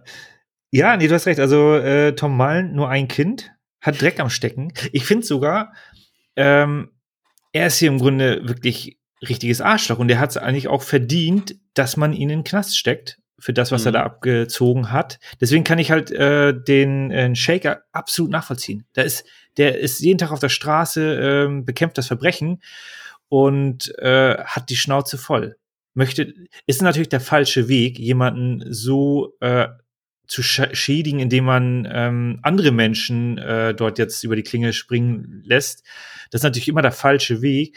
Aber so diese Grundmotivation, den Grundfrust kann ich absolut nachvollziehen, weil wenn da jemand seine Macht ausnutzt, und das ist ja im Grunde nur vorgesch jeder hat irgendwie eine Familie zu ernähren. Und das sieht man ja dann auch in der Szene, wo Mhm. er den einen verhört. Der hat auch viele Kinder, oder der hat, Mhm. glaube ich, auch viele Kinder und kann die nicht ernähren, weil der im Knast sitzt, wegen Mhm. Tom Mullen. Äh, deswegen dieses, ja, ich will meine 2000 Mitarbeiter da schützen. So, ja, das hättest du auch anders machen können. Ne? Und vor allem diese vielen kleinen Sachen, äh, wo er am Ende sagt, so, ja, ich hätte auch das Zehnfache bezahlt. so, ja, du hättest auch deine Mitarbeiter auf an einem anderen Wege schützen können. Du hast doch die Kohle.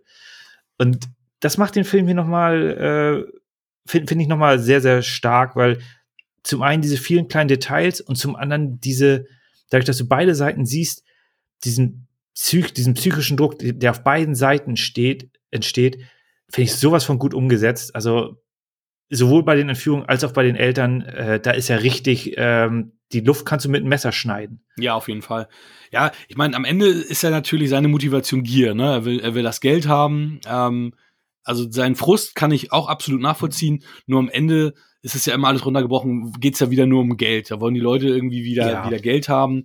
Ähm, Wobei ich mich sowieso gefragt habe, warum, warum er dieses Team so, so groß aufgeblasen hat, weil es natürlich dann ja klar umsetzungstechnisch natürlich schwieriger, schwieriger wird, je kleiner das Team ist, aber natürlich je, je mehr Menschen du hast, desto mehr, aber das ist natürlich für, für den Plot super wichtig gewesen, gerade weil es ja darum geht, ähm, ja, du hattest. Verrätst du dich oder verrätst du dich nicht, äh, wenn genau, ein also, aufgesetzt wird? Ja, vor allem, du hast ja, also zum einen, er hat ja seine, seine, ähm, äh, seine Lebensgefährtin hatte ja da mit reinbezogen, weil sie den direkten Kontakt hatte und du hattest dann Evan Handler als, äh, als der Hacker. Mhm. Äh, und die anderen beiden, das war, die konntest du halt nur im Doppelpack holen. Er wollte ja nicht ja. präsent sein und hat, brauchte noch jemanden, der im Grunde die Übergabe macht. Deswegen ist das, glaube ich, schon einigermaßen nachvollziehbar. Und ich fand auch, äh, die Charaktere waren gut ausgearbeitet und die waren halt anfangs auch so überlegen. Das FBI war halt wirklich auch eine Katastrophe. Das war wirklich, wirklich lächerlich. Äh, so typisch, wenn, wenn die Polizisten nicht die Hauptdarsteller sind, sind halt alles Idioten. Ja, das stimmt. ja, ja, ja. Ähm, aber trotzdem, äh, so als ab dem Moment, wo der Plan nicht aufging, da haben sie, die hatten einfach keinen Plan B und da mhm. brach dann alles zusammen. Die waren richtig im Stress, die, der Druck stieg von minütlich an und das hast du den Leuten dann richtig angesehen. Was ich auch ganz witzig fand, äh, in der Straßenfestszene äh, ganz am Anfang, da siehst du ja dann auch, wie Gibson über die Straße läuft, an dem Auto vorbei. Mhm. Und dort haben sie schon, das fand ich super, das ist mir diesmal dann aufgefallen, äh, dort haben sie schon geplantet, dass der Wagen äh, nicht anspringt oder Problem mhm. immer absäuft. Mhm. Ja, ja, ja. Fand ich auch großartig. Fand ich großartig. Es ist super. Also solche Kleinigkeiten, die vielleicht fällt dir das nicht beim ersten Mal auf, aber dann beim fünften Mal, wenn du Lust nochmal auf den Film hast. Und das ist, äh, fand ich super. Auf jeden Fall. Ja, für mich hat der Film tatsächlich am Ende ähm, einen dicken Minuspunkt und das ist halt dieses, das wieder dann doch typisch für die Zeit, so 80er, 90er, dass dann doch nochmal ähm, ein Schuss von dem Hauptdarsteller abgegeben werden muss. Mhm. Das hätte es für mich überhaupt nicht gebraucht und war auch total unnötig. Also da habe ich gedacht, so, na, das ist wieder dieses typische, ja, ja, das typische Ding, was es überhaupt nicht gebraucht hätte, was wir auch in unserem Hauptfilm, oder wir sagen ja nicht mal Hauptfilm, aber unseren, im letzten Film ja auch anders äh, gelöst äh, bekommen. Mhm. Da ist ja auch wirklich äh, ein Actionfilm, wo der Hauptdarsteller niemanden tötet. Ja. Und Spoiler. Das ist, das ist halt auch seltenst. Und, und hier, hier auch nicht. Hier tötet der Hauptdarsteller auch nicht, aber es ist schon, das Finale hat für mich ein Geschmäckle, das leider ein bisschen negativ ist.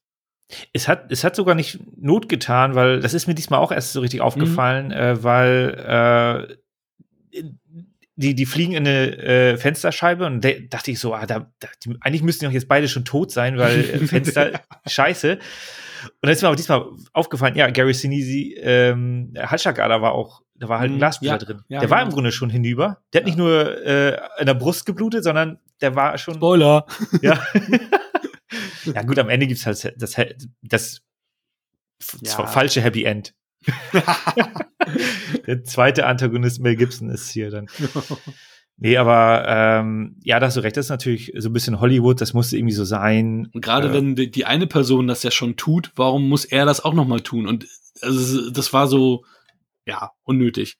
Ähm, und was, was ich halt, also was ich auch mich damals schon gefragt habe, als ich diese Filme gesehen habe, nämlich äh, Snake Eyes, also Spiel auf Zeit mit Nicolas Cage und diesen Film, Gary Sinise hat zweimal in den 90ern fast die gleiche Rolle gespielt, wo fast genau das gleiche mit seiner Person auch passiert. Mhm. Wo ich gedacht habe, warum hat er diese, das habe ich damals schon gesagt, gedacht, warum hat er diese beiden Rollen angenommen? Ich meine, ja, es gibt Leute, die, die, die sind ja dann Typecast, aber so Typecast, dass du fast dasselbe nochmal machst, und zwar auch mit Twist und Turn und so weiter, das fand ich schon ein bisschen befremdlich und das verstehe ich auch immer nicht, wenn ich die Filme sehe jeweils. Ja, vor allem, weil er zu der Zeit natürlich der Abs auch einer der, der Top-Nebendarsteller ja, war. Ja. Also du hast Durch Forrest Gump natürlich. Genau, Forrest Gump. Vorher The Stand war natürlich auch so ein bisschen sein, sein Eintritt, äh, mhm. weil das war schon, eine, es war eine TV-Produktion, aber es war eine große TV-Produktion. Ja, und, und es war, und er war der Hauptdarsteller, ja. Genau, also einer der drei oder fünf Hauptdarsteller ja. Ja. So, und äh, Forrest Stu. Gump war natürlich, äh, was? Stu. Ja, Radcliffe, ich bin mir nicht ganz sicher. Ja, ich bin ja riesen. King-Fan und habe das Buch natürlich auch mehrfach gelesen und diese Miniserie auch mehrfach gesehen. ich fand den Film auch wirklich, äh, oder die Filmserie fand ich auch super spannend. Ähm, und ich fand es schade, dass dann hier der, äh, der Taubstumme dann nachher Mhm. mit in der Dreierriege Nick. da war. Ja, irgendwie, genau. Gespielt von Rob Lowe, den wir auch in Californication noch in einer lustigen Ja, Rolle auf jeden, genau, Rob Lowe, stimmt. ja, Californication hat die nachher alle wieder vereint. stimmt. Nee, und deswegen, ähm, ja, ich, ich gucke hier gerade, Spiel auf Zeit kam, kam danach. Ja, die hat er wahrscheinlich so, ja, nee, die kam zwei Jahre danach. Vielleicht ging es dann bergab, obwohl ich fand seine Performance bei Kopfgeld halt wirklich auch Golden Globe würdig als Nominierung. Fand ich richtig gut. Hat, hat er ihn äh, gekriegt? Nee, Ach, Hätte er verdient, so rum. hätte er Okay. verdient, genau. Also das. Ja, wer, wer tatsächlich ähm, vorgesprochen hat für die Rolle von Donnie Wahlberg, ähm, Philip Seymour Hoffman und Jack Black hatten, äh, waren tatsächlich äh, Oh. im Casting. Und da habe ich dann mich auch gefragt, ey, die beiden, in Anführungsstrichen, also damals ja noch nicht, aber Hochkaräter und dann, und dann ist es Donnie Wahlberg geworden, auch witzig, ne? Aber das, die wären natürlich auch beide ganz andere Typen gewesen. Ne? Donnie Wahlberg ist eher so ein bisschen der muscular Typ und die sind ja eher so die Dicken gewesen. Ähm, ja, Donny Wahlberg. Jack Black, Jack Black war da noch nicht dick, glaube ich. Als er Oh, jung das war, war er nicht so dick. Aber Donny Wahlberg hat sich da ja auch so ein bisschen äh, runtergehungert für Dreamcatcher, der, glaube ich, da auch nicht allzu weit danach kam, oder? Und für Six Sense hat er sich ja mega runtergehungert. Das war ja seine Also wahrscheinlich, Durchbruchsrolle quasi sogar. wahrscheinlich hat er auch die Kilos einfach nicht mehr drauf bekommen in der Phase. Weil bei Dreamcatcher war er doch auch relativ schlank. Ich weiß nicht mehr. Ich weiß nur, dass er für Six Sense ja richtig, richtig Ja. abgenommen hat. Er ist ja der Typ am Anfang. Ja, da Alles ist er auch nur ganz bringt. kurz. Hm? Genau, er war ja auch nur ganz kurz. Ja, ja. Und deswegen fand ich damals schon so krass, weil der war ja bei New Kids on the Block so ein richtig durchtrainierter Typ, so ein richtiger Mhm. muskulöser Typ und hat sich dann richtig dürr gehungert, nur für diese kurze Rolle bei The Six Sense. Und Das Ja. stimmt. Aber es Was hat ich- natürlich seine Schauspielkarriere tatsächlich gestartet. Auch wenn Ja, er natürlich absolut. nie so erfolgreich war wie Mark, sein jüngerer Bruder, aber er hat schon eine relativ beachtliche. Ja, Karriere, absolut. ne? Wobei man jetzt natürlich streiten kann, wer hat schauspielerisch ähm, Ja, die bessere Rollenauswahl. Ja, ja. Mark Wahlberg hat natürlich irgendwie Departed war natürlich fantastisch. Ja, er hat auch Oscar-Nominierung für gekriegt. Ja. Ja. Transformers, der Wahnsinn. ja. Er ist auch, ich meine, ich mag Mark Wahlberg auch sehr gerne. Heute reden wir nur über Männer, die wir mögen. Ähm, aber er ist natürlich wirklich sehr limitiert in seiner Darstellung, ne? Und also das, das wirklich und Ja. im, also ich habe jetzt auch gerade ein paar hier dieses, die, zwei Komödien von ihm geguckt, hier diese Will Ferrell Komödien Daddy's Home, die habe ich äh, vor nicht allzu langer Zeit gesehen und ähm, ja, er ist im Endeffekt spielt er fast immer dieselbe Rolle, also und und hat da auch nicht so viel Spiel und Spektrum, Mhm. aber ich mag ihn trotzdem gerne sehen und ich mag auch seine Rollen und Ja, das auf jeden das auf jeden Fall. Ich würde auch sagen, seine Rolle ist äh, hier, wie heißt der Film mit Danny DeVito, Bill, glaube ich? ja, ist In dieser, Sergeant glaube, da, Bill? Nee, das war was anderes. nee, der war ja nicht Sergeant, der war, der war ja Mr. Lehrer. Bill, Mr. Bill. hm. Mr. Bill, genau. Glaub, das ist die Rolle von Mark Wahlberg, so der halt da rumsitzt. Das war auch tatsächlich seine, seine Durchbruchrolle, glaube ich. Oder, oder sogar seine erste, die, die, die er gemacht hat, diese Ja. mit Danny DeVito. Da kam, da, da kam da auch das Lied her, This is Life in the Streets von Prince Idol Joe und Marky Mark, Ja, wo er auch im, im Soundtrack dann quasi mit dabei Ja, irgendwie so, das war, ja. war ein ganz großes Ding. Ich mag den Film, also der Film ist wirklich gut, ist äh, nette Ah, Unterhaltung. Hab ich, den habe ich damals irgendwann einmal gesehen, danach nie wieder, also keine Ahnung. Weiß ich Ah, Ich habe den zwei, drei, also nee, mehr als zwei, drei Mal. Also es, ich, oh, weißt du das noch? Life in the Streets isn't easy. das war so scheiße. Oh, die 90er war musiktechnisch so eine Katastrophe. Das ist unglaublich. ja, es hat, du hattest auch gute Lieder von Michael Jackson zum Beispiel. Ja, und Nirvana so. und so sind hochgekommen und so, klar, diese Grunge-Nummer auch, aber da war auch so viel, was man ja heute als Eurotrash bezeichnet. Also es ist Ja, unglaublich. Es ist auch so, äh, keine Sorge, Bill werden wir hier nicht besprechen, also nicht von meiner Seite Ja, also du, ich bin für alles offen. Also, ne? Nee, ich habe den nicht. Wenn er mal läuft, dann bleibe ich mal so ein bisschen dran hängen. Äh, Danny DeVito siehst du ja auch nicht so häufig. Äh, von daher ist das, ist es natürlich seichte Kost. Also mir ist es schon klar, das ist halt äh, viel auf Tränendrüse gedrückt. Ja, aber es muss ja auch nicht verkehrt sein. Das mag ich ja auch manchmal. Ja, Shaker erste Wahl war Alec Baldwin und ähm, auch ähm, Ray Liotta wurde gefragt, aber beide fanden den Charakter halt so, ja, zwielichtig, dass sie da nicht mitspielen wollten. Also Ray Liotta, äh, gerade Gott. weil da Gewalt gegen Kinder mit, äh, mit, mit, äh, mit äh, Thematik ist. Und da, da breche ich innerlich zusammen. Ich habe ja hier den mit, äh, wie hieß der Film? Place Beyond the Pines, glaube ich, war das. Bradley Cooper? Ja. Ryan Gosling? Gosling, genau. Eva Mendes und so. Ja, und da spielt ja auch Ray Liotta und da spielt er auch so einen korrupten Kopf und ich fand den Film nicht gut. Ich bin da mit komplett falschen Erwartungen anscheinend ja, noch reingegangen. Ich genauso. ich genauso. Du hast ihn doch gesehen noch? Ja, ja, also ich habe ihn dann und auch ich konnte dem nichts abgewinnen, ja. Und da fand ich die Ray Liotta-Rolle sowas von überflüssig. Dachte, was soll denn das? Was, was bringt mir das jetzt? Sin City 2 war seine Rolle auch total überflüssig. Also, also ich, ich, als Goodfellas ähm, als ich dann Goodfellas kennengelernt habe, da war er dann so ja auch so, dass ich dachte, oh, Ray Liotta, das ist der Shit. Und dann hat er ja auch so ein paar kleinere Filme gehabt, die ich auch gut fand, hier wie Unforgettable und so weiter. Oder auch Phoenix, den ich auch auf die Liste schon gesetzt habe. Ähm, oder Narc fand ich auch gut, aber meist, meistens kannst du Ray Liotta jetzt auch äh, sowieso vergessen. Der ist jetzt sowieso durch, der ist jetzt ja auch ähm, krass operiert und sieht jetzt echt schlimm aus. Hm. Den kannst du halt auch nicht, also der, der wird auch nicht mehr zurückkommen, leider. Ich frage mich immer, was die machen. Also, die müssen ja irgendwie noch Geld anschaffen. Hm. Gehen die arbeiten? Drehen die Burger oder so? Man weiß ja, ich glaub, nicht. Ich glaube, die haben noch genug Geld, dass sie halt von ihrem alten Ruhm leben können, so wie, so wie William Shatner und so, die dann halt äh, dann nur von einer von einer Convention zur anderen gehen kann, können sie momentan ja alle nicht. Der ist Aber, 90 geworden, ne? Ja, ja. William Shatner ist gerade 90 geworden. Happy Birthday. Mr. Shatner. Ich habe ein Bild mit sieht, ihm. Ja, und sieht richtig gut aus. Ja, 70 Tacken musste ich für dieses Bild bezahlen mit ihm. Alter Schwede. der muss halt wahrscheinlich auch seine jungen Geliebten, äh, Geliebten noch, äh, noch ähm, bespielen, bespaßen. Und muss dann natürlich dann auch seine Kohle noch haben.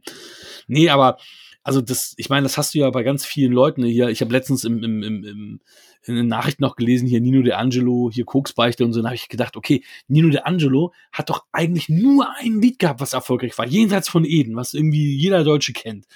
Ähm, und ich kannte es damals auch nur, weil ich Ärzte-Fan war und ähm, die Ärzte das mal gecovert hatten. Und sonst hast du von Nino De Angelo nie was gehört, aber der ist trotzdem immer in diesen Boulevardblättern, hörst du immer mal wieder was von dem, obwohl der nur einen einzigen äh, Hit hatte. Hm. Ich glaube, das war Anfang der 70er. Und von dem hörst du heute trotzdem noch was. Obwohl es, der nie wieder Erfolg hatte. Es kann natürlich sein, äh, dass die auch, wenn das wirklich Schauspieler sind, Ray Liotta vielleicht eher nicht, aber so ein, so ein Martin Semmelrogge oder Jürgen Prochnow oder sowas, die waren dann ja wieder am Theater und haben da dann ja, Job gemacht. Ray Liotta hat natürlich ganz viele C-Movies und D-Movies jetzt auch gemacht. Also so wie jetzt Van Damme und Seagal ja auch ähm, mhm. mehr Filme produziert haben in zwei Jahren, als, als wir jemals von denen gesehen haben. Und da haben die halt auch ihre Kohle gekriegt für, ne? Ja, das ja, ja. Gut, beenden ja. wir das Kapitel, gehen wir mal direkt zur Bewertung über. Ja. Was würdest du denn, oder was hast du dem Kopfgeldfilm denn gegeben? Wie gesagt, ich musste Abzüge in der B-Note geben, aber es sind immer noch bei mir 7,5 gute Punkte, die ich Kopfgeld gebe. Sehr schön. Ich gebe den keine Abzüge, obwohl ich deinen Kritikpunkt absolut äh, berechtigt finde. Äh, durch diese intensive Schauspielerei, Gary Sinise, Mel Gibson, gibt es von mir acht Punkte. Wundervoll. Wir sind uns einig. Kommen wir zum, zum Meisterwerk. Dr. Richard Kimball, ein unbescholtener Arzt aus Chicago, wird fälschlicherweise des Mordes an seiner Frau verdächtigt. Alle Indizien sprechen gegen ihn. Er wird zum Tode verurteilt. Auf dem Weg ins Gefängnis kommt ihm der Zufall zu Hilfe. Er kann fliehen. Verzweifelt versucht er seine Verfolger auf die Spur des wahren Mörders zu bringen. Harrison Ford, Air Force One, in der rasantest, äh, rasantesten Non-Stop-Hetzjagd der Filmgeschichte. Regie führte Andrew Davis, Alarmstufe Rot, und Tommy Lee Jones, Man in Black, wurde für seine Darstellung des gnadenlosen Folgers Sam Gerard mit einem Oscar ausgezeichnet. Ja, dann ist ja eine Information schon abgefrühstückt. Zwei, wir haben, wir, haben, wir haben einen Regisseur. Den haben wir auch. Wahnsinn. Wann war, also, wann war dann dein erster Moment, wo du von Richard Kimball gehört hast? Hau die mal raus. ja, irgendwann als Kind habe ich tatsächlich die TV-Serie auf der Flucht mit David Jensen gesehen. Ähm, ich kann mich nicht, nicht mehr an viele erinnern. Ich habe dann ab und zu ein paar Folgen gesehen. Ähm, es war wahrscheinlich eher so, dass mein Vater das geguckt hat und, und ich dann einfach nur so nebenbei mitgelaufen bin, mitgeguckt habe. Ähm, aber ich kann mich tatsächlich noch ähm, an das Gesicht von Richard Kimball, David Jensen erinnern und, und auch ein paar Schwarz-Weiß-Folgen. Ich glaube, mhm. später sind die auch farbig noch geworden, glaube ich. Aber ich kann mich an ein paar Schwarz-Weiß-Folgen erinnern. Und es gibt ja tatsächlich da diesen roten Faden und das ist dann auch der Showdown äh, der Serie, dass er diesen Einarmigen auch findet. Und Gibt's dass es auch immer diese äh, Suche nach diesem Einarmigen gibt. Gibt es da tatsächlich einen roten Faden? Also ich habe tatsächlich äh, mir die mal ähm, ausgeliehen aus der Bücherhalle. Ah, Bücher, Bücherhalle, genau.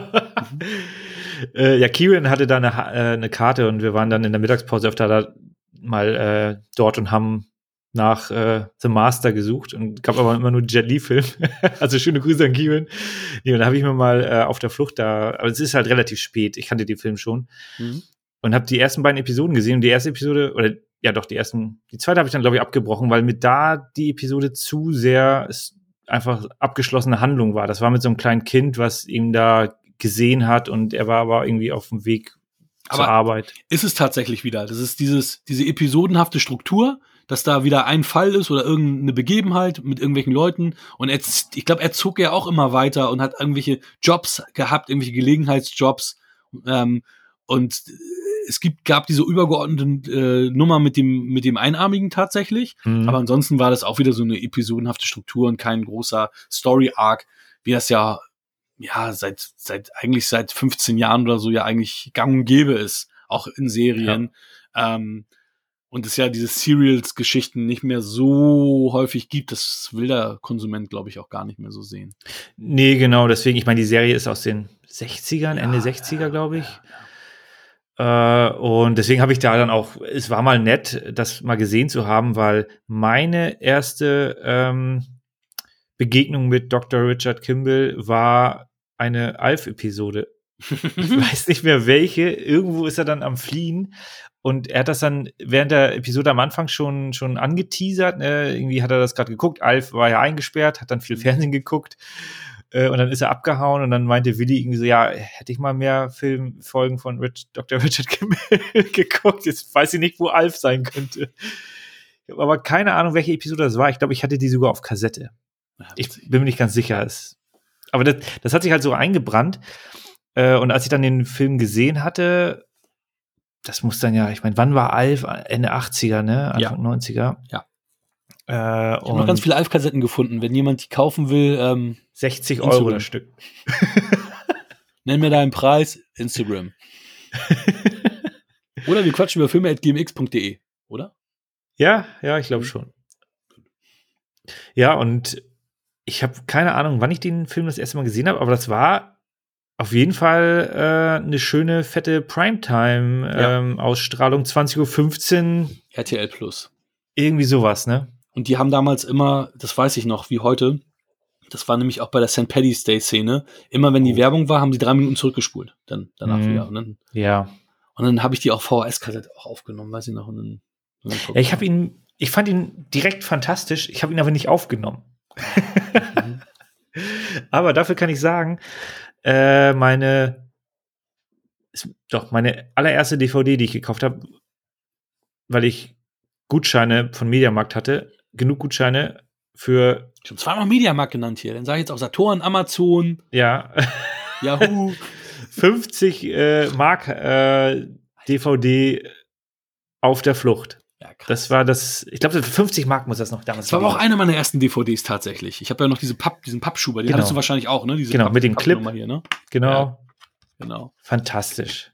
Ich habe den irgendwann ausgetauscht, ich habe mir dann die Blu-ray geholt. Die hat auch einen etwas anderen ähm, Klappentext, äh, aber so what? Es ist da, da hat mir das das Upgrade war es mir wert, weil ich den Film wirklich sehr sehr gut fand. Die hatten auch dann glaube ich irgendwann die Szene, wo äh, Harrison Ford in den ähm, in den Tunnel geht, in den Bahntunnel geht. Mhm. Da konnte man immer sehen vorne den äh, Kamerawagen. Die haben die Kamera äh, zu, zu niedrig eingestellt gehabt. Und konnte man immer den Kamerawagen sehen, der dann hinter Harrison Ford fuhr. Das haben sie, glaube ich, dann irgendwann rausgenommen. Ah, okay, cool. Also, das ich ist mein, mir schon. denk, denk, denk an Highlander. Ich habe irgendwie die dritte oder vierte, vierte Version irgendwie von Highlander gehabt und hast die dritte immer noch gesehen ohne Ende. Ja, das ist ja, ja. Hätten die auch mal machen können. ja, das, aber wir müssen noch mal ganz, ganz kurz zu Kopfgeld zurück, weil die hat, Ja. wir haben beide dieselbe DVD-Fassung und die, die, Mhm. die ist echt, die Qualität ist echt scheiße heutzutage. Auf großen Fernsehern sieht das echt nicht mehr gut aus. Also, wenn man es kann. ging das, wie gesagt, das Detail mit dem äh, aufgeschlitzten Halsschlagader ist mir dann jetzt erst so richtig aufgefallen. Klar, weil es ja auch groß ist. Also du, Ja. du, das haben wir vorher ja alles nicht gehabt. Also auch, du kannst jetzt auch mal Namensschilder gut sehen und Bilder auf Namensschildern, was du vorher nicht konntest. Aber ich finde die Qualität, da merkst du schon, dass es eine der ersten DVDs war, der ersteren, weil die DVDs der jüngeren Generation, die sehen ja auch relativ gut aus. Da hast du ja auch, also zum Beispiel, ähm, Mhm. auch, aber auch auf der Flucht sah es deutlich besser aus als jetzt Kopfgeld zum Beispiel von der, von, von meiner Auflösung und Qualität her. Also da Ja, habe ich jetzt nicht so viel zu meckern gehabt. bei Kopfgeld warte ich immer noch auf den Director's Cut. Na, wenn er dann kommt, ne? Nee, kommt natürlich nicht. ich bin ja schon froh, dass die, die, dass die DVD noch lief. Ja, ja, jetzt merk merkwürdigerweise gehen mir immer mehr jetzt den Geist auf, ne? Ich habe jetzt ja schon zwei Discs, die es nicht mehr machen. Ja, die war nämlich auch von 2003. Uh. Karstadt. So, Besser shoppen in der Stadt. Karstadt. So, aber wir sind, wir sind bei Auf der Flucht. Ja, Sarah Ward spielt auch eine Rolle, und zwar als die Frau von, von, von Richard Kimball.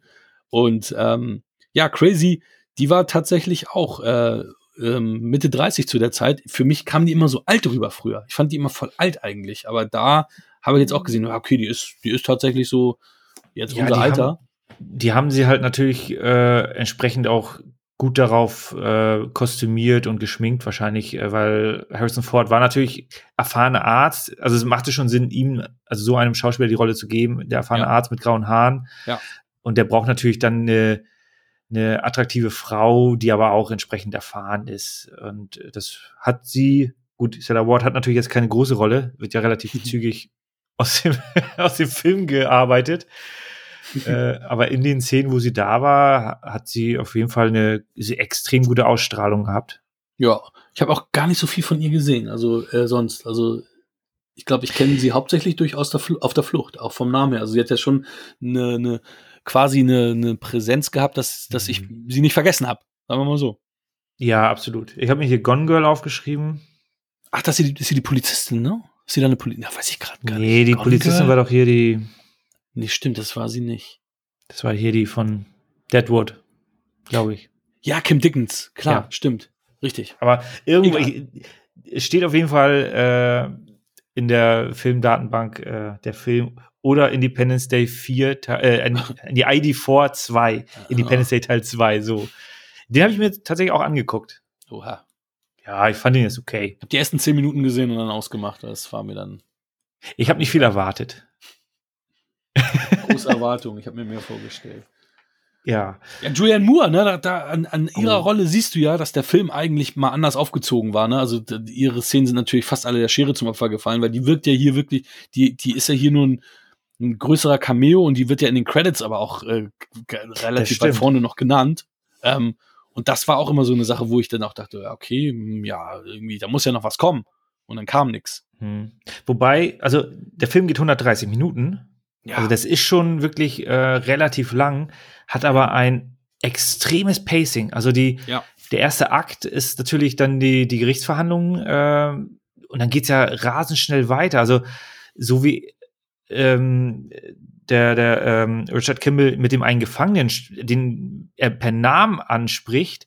Das heißt also, eigentlich kann er nicht direkt von dem Gerichtssaal weg sein. Das heißt, er muss in einem Knast gewesen sein, aber es wirkt so, als wenn er direkt aus dem Gerichtssaal Mhm. ins, zum elektrischen Stuhl geführt wird, so ungefähr. Mhm. Äh, also, die haben hier ein extremes Pacing. Es sind auch einige Zeitsprünge drin, drin die ähm, inhaltlich Sinn machen. Ne? Also, er sucht sich dann ja eine Wohnung später. Ähm, Mhm. und, und, aber teilweise, also vor allem diese St. Patrick's Day-Szene, das Mhm. wirkt so, als wenn das wirklich innerhalb von zwei Tagen alles passiert. ja, ja. Aber rein, rein logisch gesehen ist das eigentlich so nicht der Fall gewesen, weil ja auch äh, der ähm, Deputy Gerard, der ist ja, die sind ja tagelang am Suchen und dann fährt er nach Hause und muss ja irgendwelche anderen Fälle bearbeiten und so weiter. Und also da sind, diese Zeitsprünge sind gar nicht so wahrnehmbar, weil das geht hier wirklich Schlag auf Schlag, ist sehr, sehr intensiv. Und dann hast du natürlich eine Juliana Moore, die da einfach ähm, einen wichtigen Auftritt hat, aber wie, wie du schon sagtest, es ist tatsächlich ein größerer Cameo. Fertig aus. Aber hat mich jetzt auch nicht so sonderlich gestört. Also die soll wohl ihm dann auch mehr geholfen, unterstützt haben und dann soll da so, so eine kleine Romance angedeutet werden, wo ich denke, so, Alter, seine, seine Frau, er versucht sich, ja, also versucht den Mord an seine Frau äh, nachzuweisen. Ähm, und das sollte wohl auch hier ähm, Jane Lynch, die Schauspielerin, die, die ja dann seine ähm, Kollegin spielt, mhm. ähm, die man da sieht.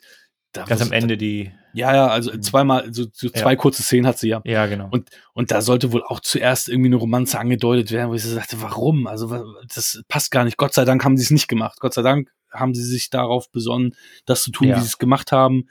Ich meine, auch hier das mit dem, mit dem, mit dem Zug ähm, und dem Gefangenentransport ist ja auch so eine ikonische Szene, mhm. die man ja auch, auch kennt und äh, Natürlich sieht das heute alles nicht mehr so geil aus und du siehst auch, die, das ist halt eine Leinwand, Bluescreen, wie auch immer war oder ist. Ähm, aber auch den Sprung hat ja Harrison Ford selber durchgeführt, das sieht auch schon gut aus und der war ja auch committed für den Film, ne? Der hat, der hat ja, der hat ja wirklich die ganze Zeit gehinkt und hat, hat ja extra eine Operation verschoben, weil er gesagt hat, nee, er will dieses Hinken für den Film überbehalten und erst als der Film abgedreht war, hat er die OP gemacht, um wieder normal gehen zu können. Ähm, das, das ist schon mal so Method Acting oder so schon. Wahrscheinlich hat er sich selber so verletzt, dass das passiert ist. so hier Platoon-mäßig, so, oh, nee, war ich nicht. ich habe mir selber im Fuß geschossen. ja, genau. Ähm, nee, aber das also, war schon super. Heftig. Also, also ich, ich, ich muss sagen, also ich habe auch ähm, auf der DVD war auch noch mal eine, eine, eine Doku und die war auch sehr sehr schön anzusehen. Also Harrison war da auch sehr committed halt, äh, was den was den Film anbelangt. Ne? Also der hat sich da auch gut, gut eingefügt. Was ich, was ich, was ich die, äh, die ganze Zeit fragen möchte, ist, ich meine, Tommy Lee Jones ein geiler Typ, die Rolle ist geil, aber findest du, dass es ein Oscar-Material ist? Ich hätte, ich habe mich sogar gewundert, dass das überhaupt eine Rolle ist, die für einen Oscar nominiert war. Da habe ich schon gedacht, so, das ist für mich jetzt keine Oscar-Rolle gewesen. Also, und er hat ihn ja sogar gewonnen. Ja, also ich gebe dir recht, das ist jetzt keine typische Oscar-Rolle, aber ich fand die Performance wirklich wahnsinnig gut und intensiv. Und das war vor allem, ich, der Film ist von 93. Mhm. Ähm, natürlich muss man dann sagen, was war 93? Wahrscheinlich hat dann Morgan Freeman den nicht bekommen für Shawshank Redemption oder irgend sowas. irgend sowas muss es dann gewesen sein. Aber ich hätte den, äh, also ich kann das nachvollziehen, dass er den Oscar bekommen hat, weil so eine Intensität von so einem äh, extrem akribischen und, und wirklich harten Hund äh, und, und das, ich habe ihm das voll abgekauft und ich bin da fein mit, aber du hast natürlich recht, deswegen schaue ich mal direkt in die. Äh, ja, das würde mich interessieren, wer da der entsprechend wer da verloren ähm, hat. Seine, ja genau, seine Konkurrenz auch war. Was auch witzig ist, dass Harrison Ford die Serie ja nie gesehen hat, ne? Also deswegen hat es mir auch gewundert, dass er so committed war, das zu machen. Ja, okay, das kannst du, äh, also absolut schlechte Konkurrenz. Ja, okay, nee, nee, okay. Ich nehme es zurück. Also Leonardo DiCaprio ist natürlich jetzt nicht so der Knaller. Gilbert Grape habe ich nicht gesehen. Oh, doch, der, der spielt doch einen Behinderten. Ja, aber nur deswegen, der jetzt immer den Oscar zu bekommen. Äh, dann ja. haben wir John Malkovich in The Line of Fire. Mhm. Pete Postlewaite im mhm. Namen des Vaters. Aber Ralph Fiennes, Schindlers Liste. Oh. Oh. Gut, aber nichtsdestotrotz, ich finde Tommy Lee Jones Performance war trotzdem wahnsinnig intensiv und wahnsinnig gut. Auf jeden Fall. Also aber du hast, du hast recht, es ist nicht das typische Oscar-Material, äh, weil es ist halt ein fiktiver Charakter und der ist gesund und hat keine besonderen Fähigkeiten, außer dass er einfach eine richtig, richtig gut in seinem Job ist. Ja, das ist witzig. Also, ja, also das, das ist mir auch erstmalig aufgefallen, weil das Ding ist ja, wenn du ein junger Mensch bist, dann frisst du das einfach. Von wegen, hier, Oscar für die Rolle. Ja, geil, oh, so eine Oscar-Rolle. Und jetzt habe ich da wirklich so hinterfragt, so, ja, wirklich? Also ich habe mich ja damals auch schon gefragt, ähm, Jessica Lang für Tutsi fand ich auch schon hm. immer merkwürdig. Und ähm, Kim Basinger für LA Confidential. Ähm, fand ich auch immer komisch. Warum, warum die halt diesen, diese Oscars gekriegt haben. Und da muss ich aber sagen, natürlich Tommy Lee Jones Spiel super, Ast rein es sei ihm gegönnt, dass er den Goldjungen bekommen hat äh, für, für das Jahr. Man soll mich nicht, man, man möge mich nicht falsch verstehen. Und ähm, den Globe auch noch. Krass. Ja, aber siehst du auch, wie professionell die alle sind, diese St. Paddy's Day Nummer, das ist ja, Ja. ich meine, die haben, die haben natürlich eine Drehgenehmigung gehabt, aber die konnten nichts proben und gar nicht, die sind da einfach rein. Und das ist einfach alles, einfach so die One-Shot, eine Möglichkeit und auch am Ende, wo Tommy so hoch springt und so, das war dann halt auch, äh, das gab da kein Skript, sondern es hieß ja, hier geht rein, macht euer Ding und dann du tauchst in der Menge unter und du versuch, suchst ihn. Ja, und Vor- das kon Vor konnten sie auch nicht lange machen, ne, weil irgendwann wurden die auch erkannt. Ja, und vor allem hat Harrison Ford ja die Jacke ausgezogen und dann, Ja. und dann hast du ja einen kurzen Schnitt und dann ist er ein paar Schritte weiter und dann siehst du, dass der andere Typ die Jacke für ihn gehalten hat, weitergetragen hat. Mhm. Und dachte so, ach, guck mal an, der hat ihm eine Jacke gegeben und ist abgehauen. Da würde ich mir Gedanken machen, so, ja, kannst du kurz meine Jacke halten? Und so, äh, okay, aber jetzt läufst du weg. Aber ähm, in der, äh, also der Film hat ja wirklich, wie gesagt, ein starkes Pacing. Das fällt gar nicht auf. Das fällt dann bei der zehnten Sichtung fallen, fallen solche Details dann noch zusätzlich auf. Aber ja, wahnsinnig intensiv. Also auch diese ganzen, diese ganzen Sequenzen, wie die das auch gemacht haben, wie die das alles aufgezogen haben, diese ganze ja, kleine Schnitzeljagd, die man da so hat, äh, wahnsinnig gut. Ich finde auch, dass äh, den, den, den Fall, wieso, weshalb, warum, das ist halt so ein bisschen typisch Krimi-mäßig, ne? Dass man da Mhm. jetzt nicht, äh, also wenn man das jetzt ganz ernst nimmt, dann wirkt es natürlich ein bisschen konstruiert an, an einem gewissen Punkt, weil du als Zuschauer natürlich nicht alle Informationen hast. Du wirst reingeworfen. Äh, die ganze Erfahrung von dem oder die ganze Historie von dem äh, Richard Kimball hast du ja gar nicht miterlebt. Also die ganze Arbeit, die er davor gemacht hat, das wird dann am Ende alles aufgeklärt. Deswegen kannst du dem Fall selber auch gar nicht aufklären Nee. als Zuschauer. Richtig. Genau. Aber das ist mir im Grunde auch egal, weil äh, er geht da ja einen sehr, sehr spannenden Weg und sehr, sehr intensiven Weg. Auch eine gute musikalische Untermalung, was dann die Stimmung immer wieder noch, noch äh, raufhaut. Also das ein rundes Werk für mich. Ja, Jerome Krabbe, Krabbe, wie er da ausgesprochen, er ist auch Niederländer, glaube ich, ne? Jerome, also den, den finde ich auch immer cool, wenn ich den sehe. Aber du weißt, wen ich meine. Dr. Und, Charles äh, Nichols. Und wenn wir, wenn wir jetzt, wir waren ja vorhin schon im Star Trek-Universum, der Einarmige wird von Andreas Katsulas gespielt, der ein äh, Ro- Romulaner, Romul, der Romulaner Tomalak äh, bei Star Trek auch gewesen ist, äh, Next Generation. Okay. Da ist ich habe hier ähm, Babylon 5 aufgeschrieben. Da hat er da ist der auch bei gewesen. eine Ja. große Rolle. Babylon 5 Ja. ist ja dann so das Gegenstück, eines der Gegenstücke äh, Sci-Fi-Serien. Ja. Habe ich mir nicht angeguckt, hat mich nicht so interessiert. War mir, ich, ein viel. Riesenfan von. Die Box habe ich ihm mal zum Geburtstag geschenkt. Ja, es, es, gibt, Box. es gibt mehr als eine Person, die das gut findet. Ja, ich war Äh, auch nie ein Riesenfan. Ich glaube, mir war das zu viel Comedy, glaube ich, oder zu viel Politik. Irgendwas hat mich da nicht so Ich- reingezogen. Denk mal beides. Ja, wahrscheinlich. Wobei Bruce Boxleitner ist der Hauptdarsteller, das ist ja der Typ aus, äh, was hier in den ach- 80ern hat er auch tolle Serien gehabt, den fand ich dann immer ganz cool. Aber das Ähm, ist, Aber ansonsten. ich muss auch sagen, das ist so ein bisschen die Gefahr. Also wenn du mal so eine Comedy-Folge hast, okay, kauft man halt ab, aber ich, ich gucke mir gerade wieder Battlestar Galactica an, ähm, finde ich wirklich fantastisch. Ist halt auch eine sehr ernste Serie, auch ähm, äh, wie heißt die andere? The Expanse, genau, äh, wo ich nur bis Staffel 3 geguckt habe, auch die ernst. Aber dann hast du natürlich diese vielen Sci-Fi-Serien oder auch Fantasy-Serien in der Zeit, wo dann auch Andromeda als Sci-Fi-Serie, glaube ich, war und dann Xena und Herkules und so weiter. Das war ja alles so, das war so ein bisschen die Zeit. Deswegen war das mit Babylon 5, glaube ich, auch nicht so meins. Aber gut. Zehn Jahre davor auf der Flucht, ne? Dritterfolgreichster Film des Jahres. ja, zu Recht. Ich war nicht im Kino. Ich auch nicht. Ich war zu da. War, drei, war 93, äh, da war ich dann äh, 12 oder 13, als der Film lief. Eher 12, weil ich ja Ende des Jahres Geburtstag habe. ja, der Film ab Ähm, 16. Ja, also hätte ich auch sowieso nicht gucken können. So oder so nicht. Ja, und auch hier wieder, ne? Für Gerard war Mel Gibson im Gespräch und äh, für Kimball war Kevin Costner im Gespräch. Aber ja. Die haben sich halt so ein bisschen gegenseitig die, die Rollen zugeschanzt. ne? Und Neil Flynn, der Hausmeister aus Scrubs. Da gibt es ja sogar eine Scrubs-Folge, wo, wo diese Rolle, wo diese Rolle entsprechend ja. gewürdigt wird, dass er, der Hausmeister, ja in dem Film mitgespielt hat. Und ich muss auch sagen, als ich die Folge von Scrubs gesehen habe, dachte ich so, nee, das stimmt doch nicht. Ich habe dann auf der Flucht reingeworfen, um das zu kontrollieren. So, ja, okay, stimmt. Die haben dann nichts, keine Fotomontage, kein gar nichts, nein. Ich dachte damals auch, es sei eine Fotomontage. Also ich hatte das auch nicht auf dem Zettel gehabt, dass der, also, aber woher auch? Ich meine, guck mal, wie blutjung der da auch noch Ja. aussieht und, und als wenn dann kennt ihn aber. Ja, ja, ja, auf jeden Fall. Aber als wenn du 100.000 Jahre später dann sagst, ach ja, genau, er war auch der Polizist damals, der äh, Direkt auf erschossen war. wird. In fünf Sekunden oder so, der noch nicht mal einen Filmnamen hat, der noch nicht mal einen Rollennamen hat.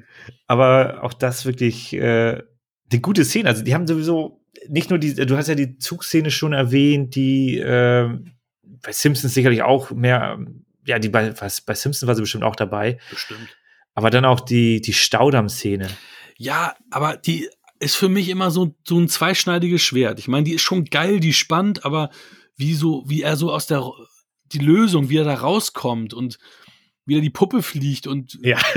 und, und das irgendwie da musst du ein Auge die- zudrücken. die Chance 1 zu 20 Milliarden ist, dass man das überleben würde, wenn man da so runter, runterspringt. Also, ja, gut, aber er war ja Todesstrafe, war ja angesetzt.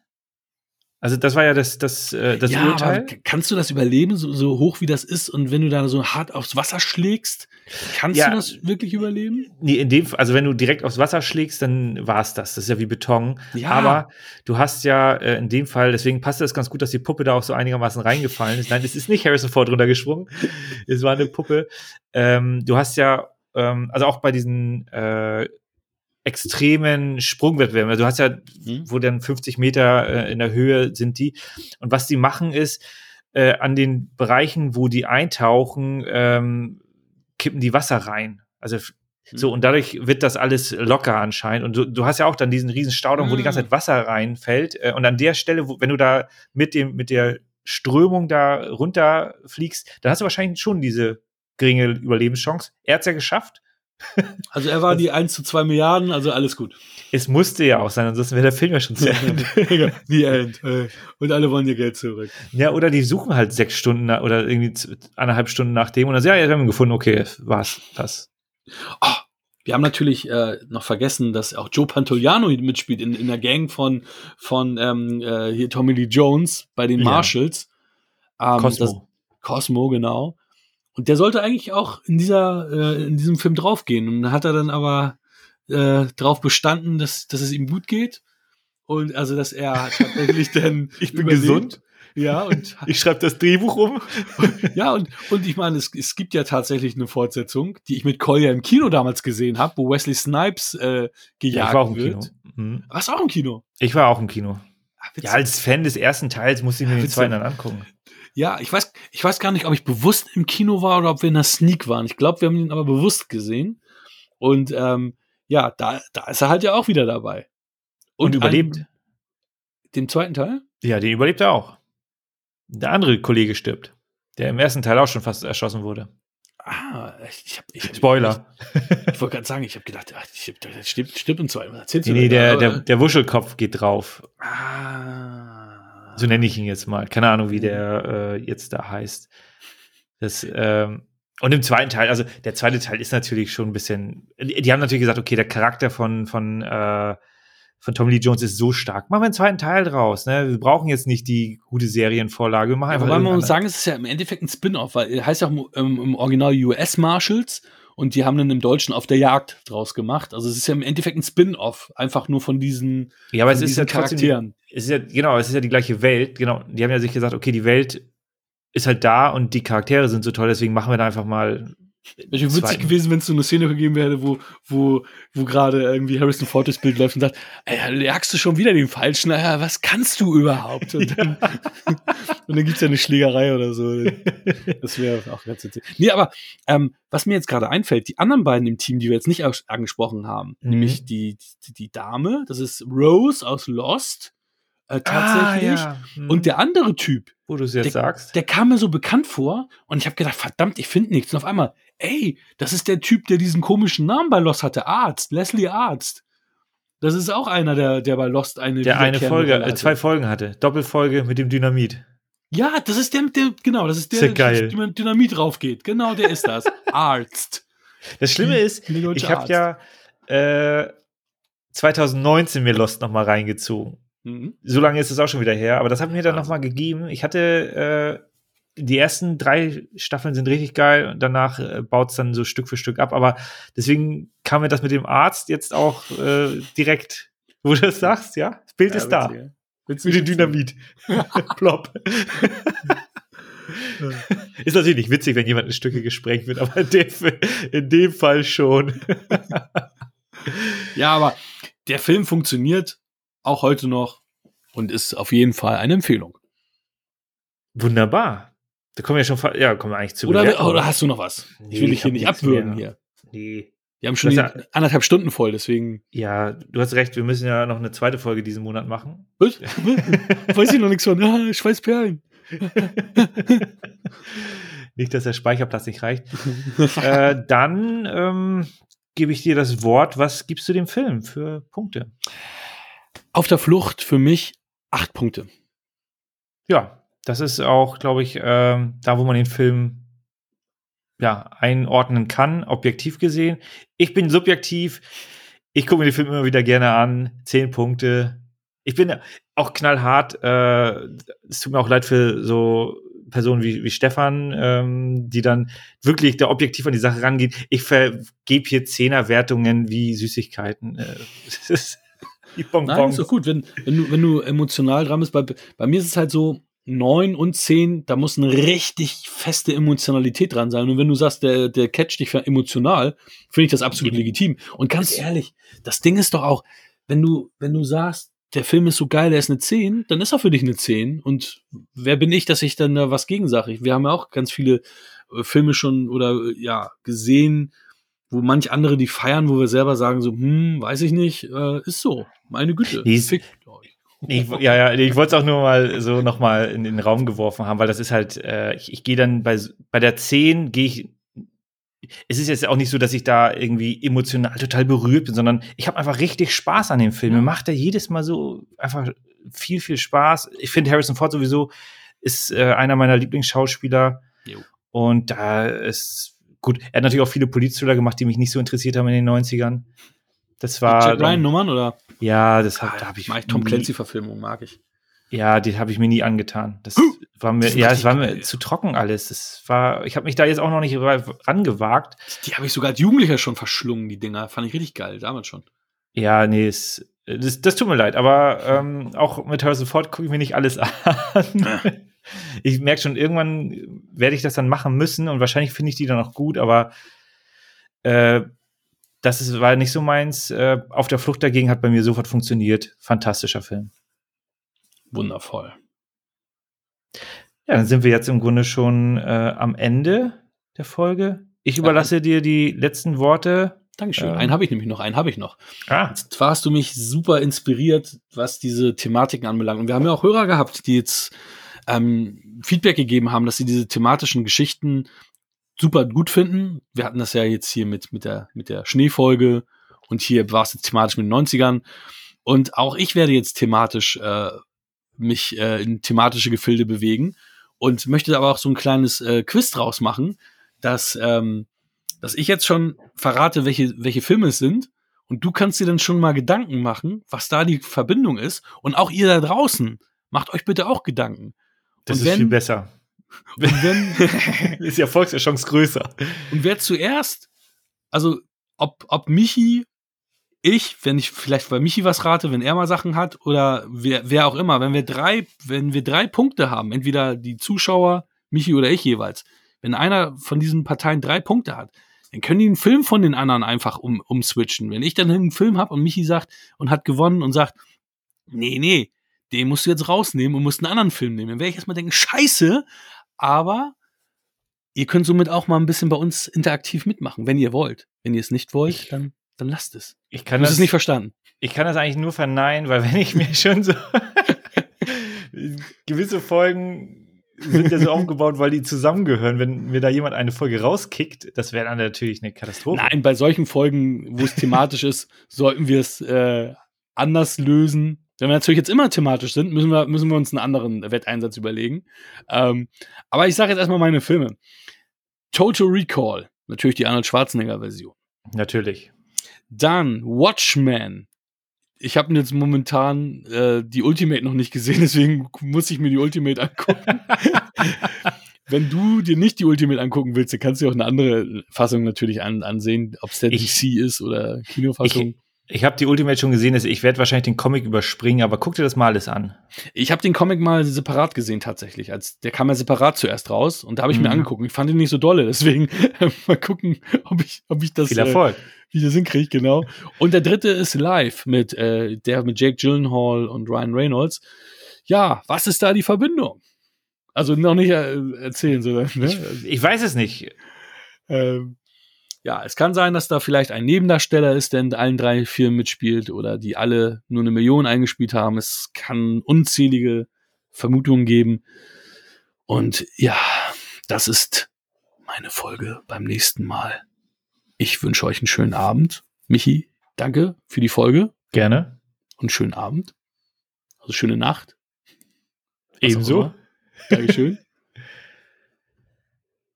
Bis demnächst. Haut rein. Peace. Das war Wir quatschen über Filme. Wir freuen uns über eure Bewertung bei iTunes. Folgt uns auf Instagram und gebt uns gerne Feedback.